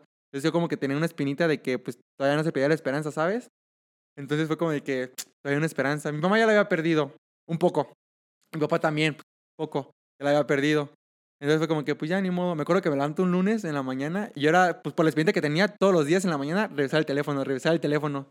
Recuerdo que ese día me levanté, agarré el teléfono y vi un mensaje de, del profesor Ultiminio donde decía, hola, Brian, te informamos que has sido aceptado para formar parte del CENAR de 2019. Grité, y decía, no, dije, no. Y mi papá, ¿qué pasó? ¿Te caíste? ¿Qué pasó? Y yo, y, o sea, bajé corriendo que mi mamá le enseñó el mensaje, empezó a llorar, me abrazó. Ah, qué mi papá también empezó a llorar, me abrazó. Entonces fue algo, fue un momento Muy emotivo. Muy emotivo. Y muy Mm, padrísimo. y muy ¿no? padrísimo, sí. O sea, realmente muy padrísimo porque te digo, fue algo muy difícil porque fueron muchos filtros. O sea, fue filtro por el CENAR, por la federación, por todos los que fuimos a hacer pruebas. O sea, fueron filtros bastante exigentes. Donde realmente, pues yo, por el tiempo que llevaba, pues dije, quién sabe si, si me acepten, ¿no? Realmente, em, si llega a escuchar esto el, mi profesor Ultiminio, realmente le agradezco por haber confiado en mí, por haber tenido esa pequeña esperanza en mí y haberme aceptado, porque pues sin eso no, no- no estaría aquí, vaya, ¿no?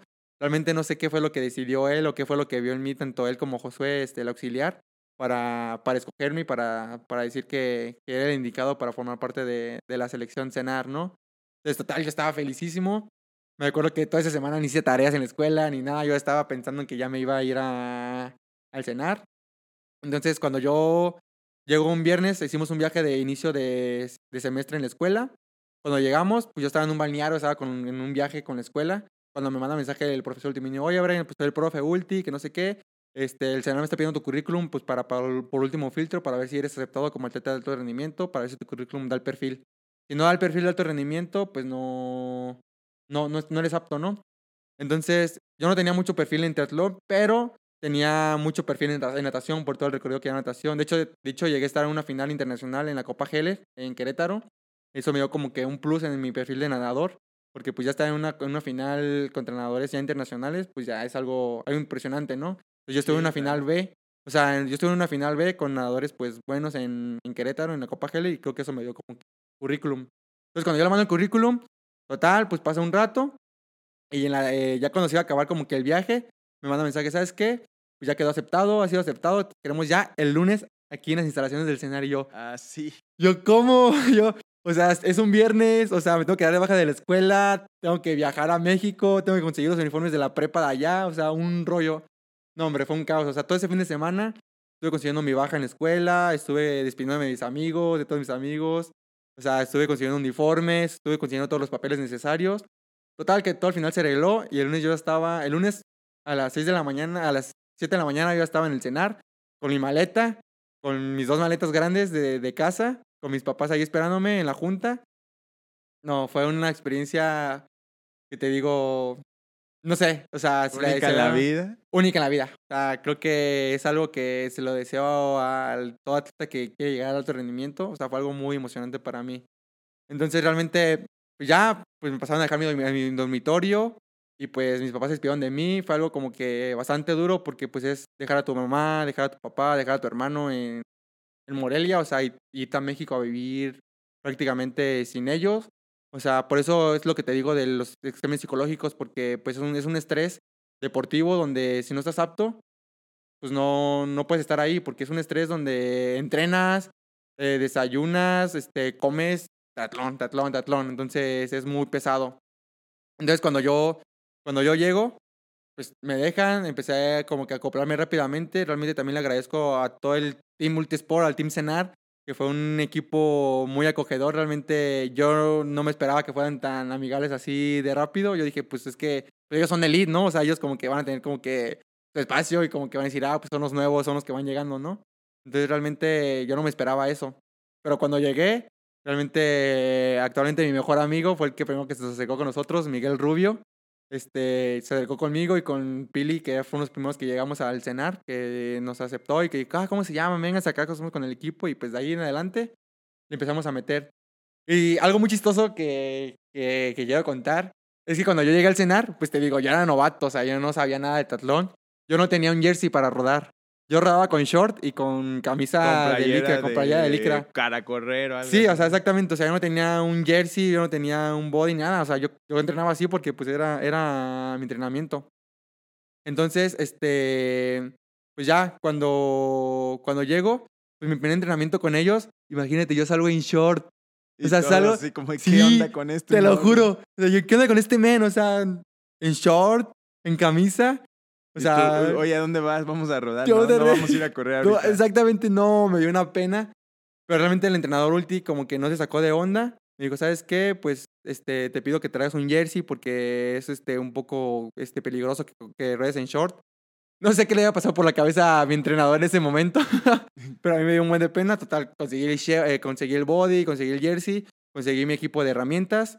¿En total. ese momento o ya después de la rodada? El, marqué a mi mamá y le dije, ¿sabes qué? Me ocupó esto, me lo mandó para que Pactería Express y me llegó como al día y a los dos días me llegó y pues ya me llegó todo y pues ya, ya entrené como que normal. Y pues ahí en adelante mi mentalidad cambió muchísimo. O sea, ahí convives con atletas de alto rendimiento. O sea, ahí está, por ejemplo, Ferrero Avilés, que es campeón olímpico de los Youth Olympics, de los Juegos de la Juventud. Él es campeón de los 400 metros, entonces, pues es también un este, amigo mío.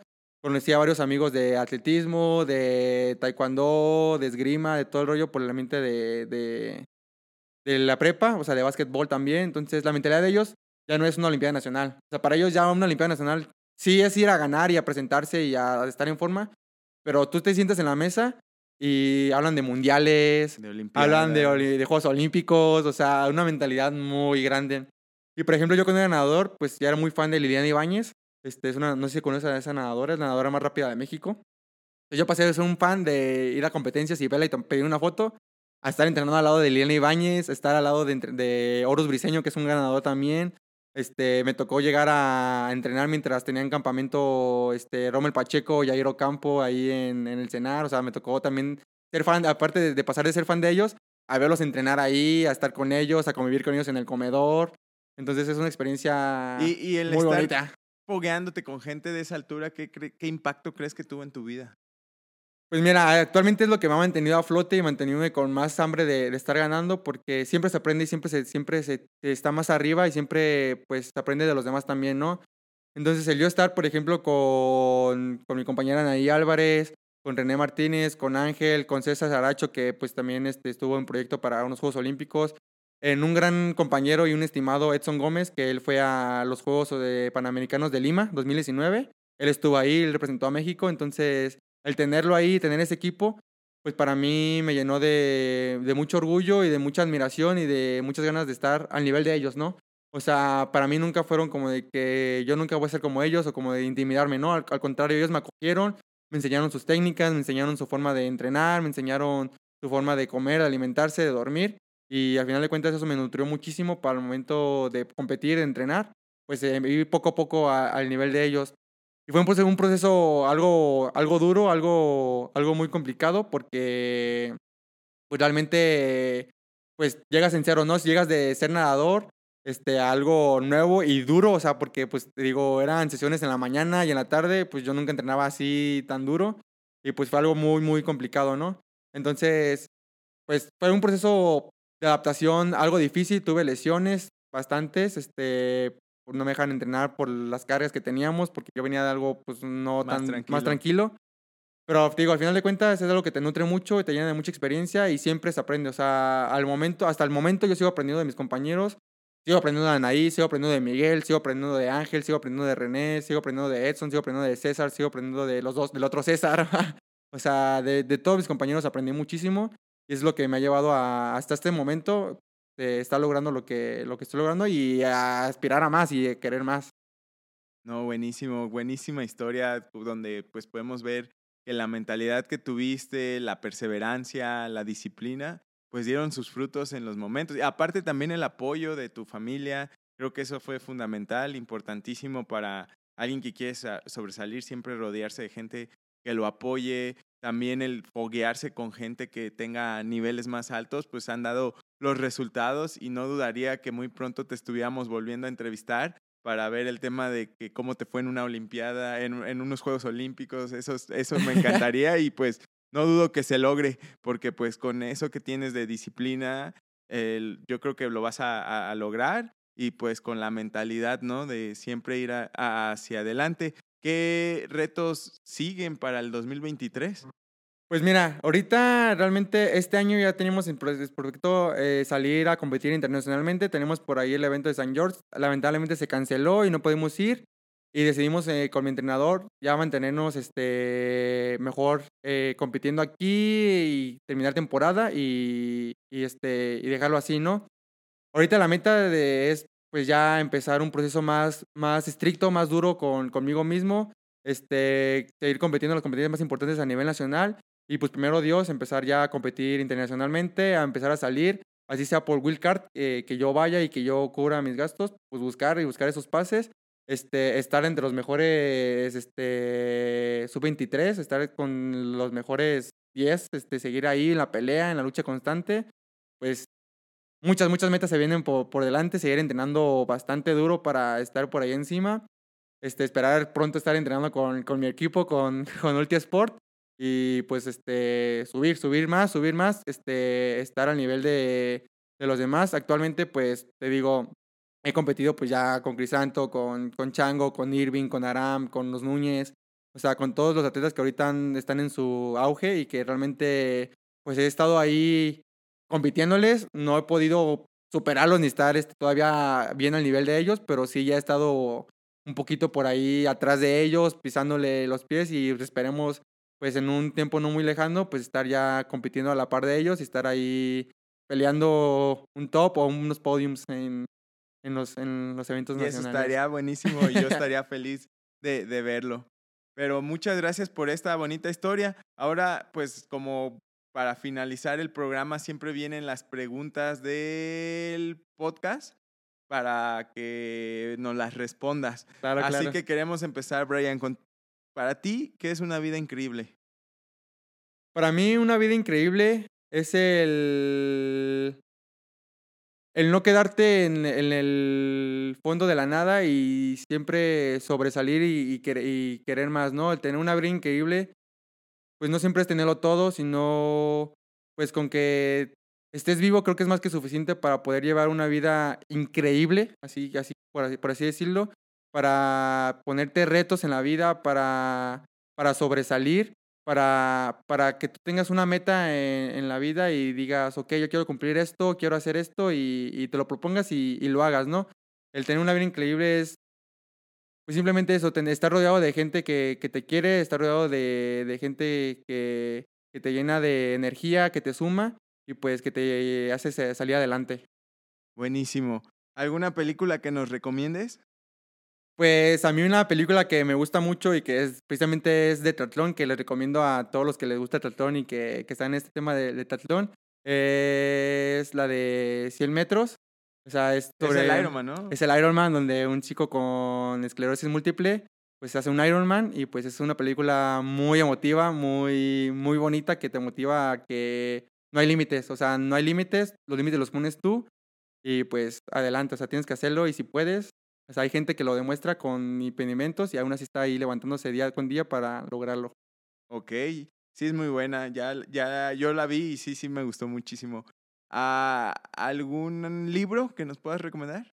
Eh, actualmente, pues no, no tengo tiempo mucho de leer, pero actualmente estoy leyendo un libro que se llama Aprende a Aprender y pues es muy bonito. O sea, creo que este, te ayuda a, a crearte formas para aprender sobre la vida, no solamente vivirla por vivir, por así decirlo, si así es parte del libro, o sea, aprender a aprender de las experiencias que tienes durante la vida, durante el trabajo, durante cualquier cosa de tu momento del día, aprendas de eso y no solamente lo tomes por, por debajo del, del día y que al final de cuentas todo este aprendizaje. Ah, buenísimo también ese libro. Yo no lo he leído, pero sí, me lo tengo que chutar. eh, ¿Escuchas podcast? ¿Algún podcast que recomiendas? Eh, pues actualmente me he escuchado este, el, el tuyo, la compañera, el de Vidas Increíbles, el de podcast de Tri, de Beto Jiménez. de Beto Jiménez. He escuchado por ahí pues a mis compañeros. Mi sensei, mi... Ojalá ya, Beto, ven, necesito entrevistarte también. Va, sí, va, a estar aquí también con nosotros próximamente. Espero también algún día estar en, el podcast de, de Beto. Por ahí ya estaban ahí, han sí estaban en, en, su podcast. Los hermanos Núñez estaban por ahí, he escuchado el de ellos, el de Aram, por ahí lo he escuchado también, el de Rosita. Entonces, padres atletas ya reconocidos han estado por ahí con él. Eso lo he escuchado. También el de el que este, te entrevistó hace poquito, que entrevistó a mi psicólogo y a mi nutróloga, este, que también antes, este, un paréntesis antes rápido, también agradezco mucho el que en este momento tenga un cuerpo médico por delante, que está encabezado pues, por mis psicólogos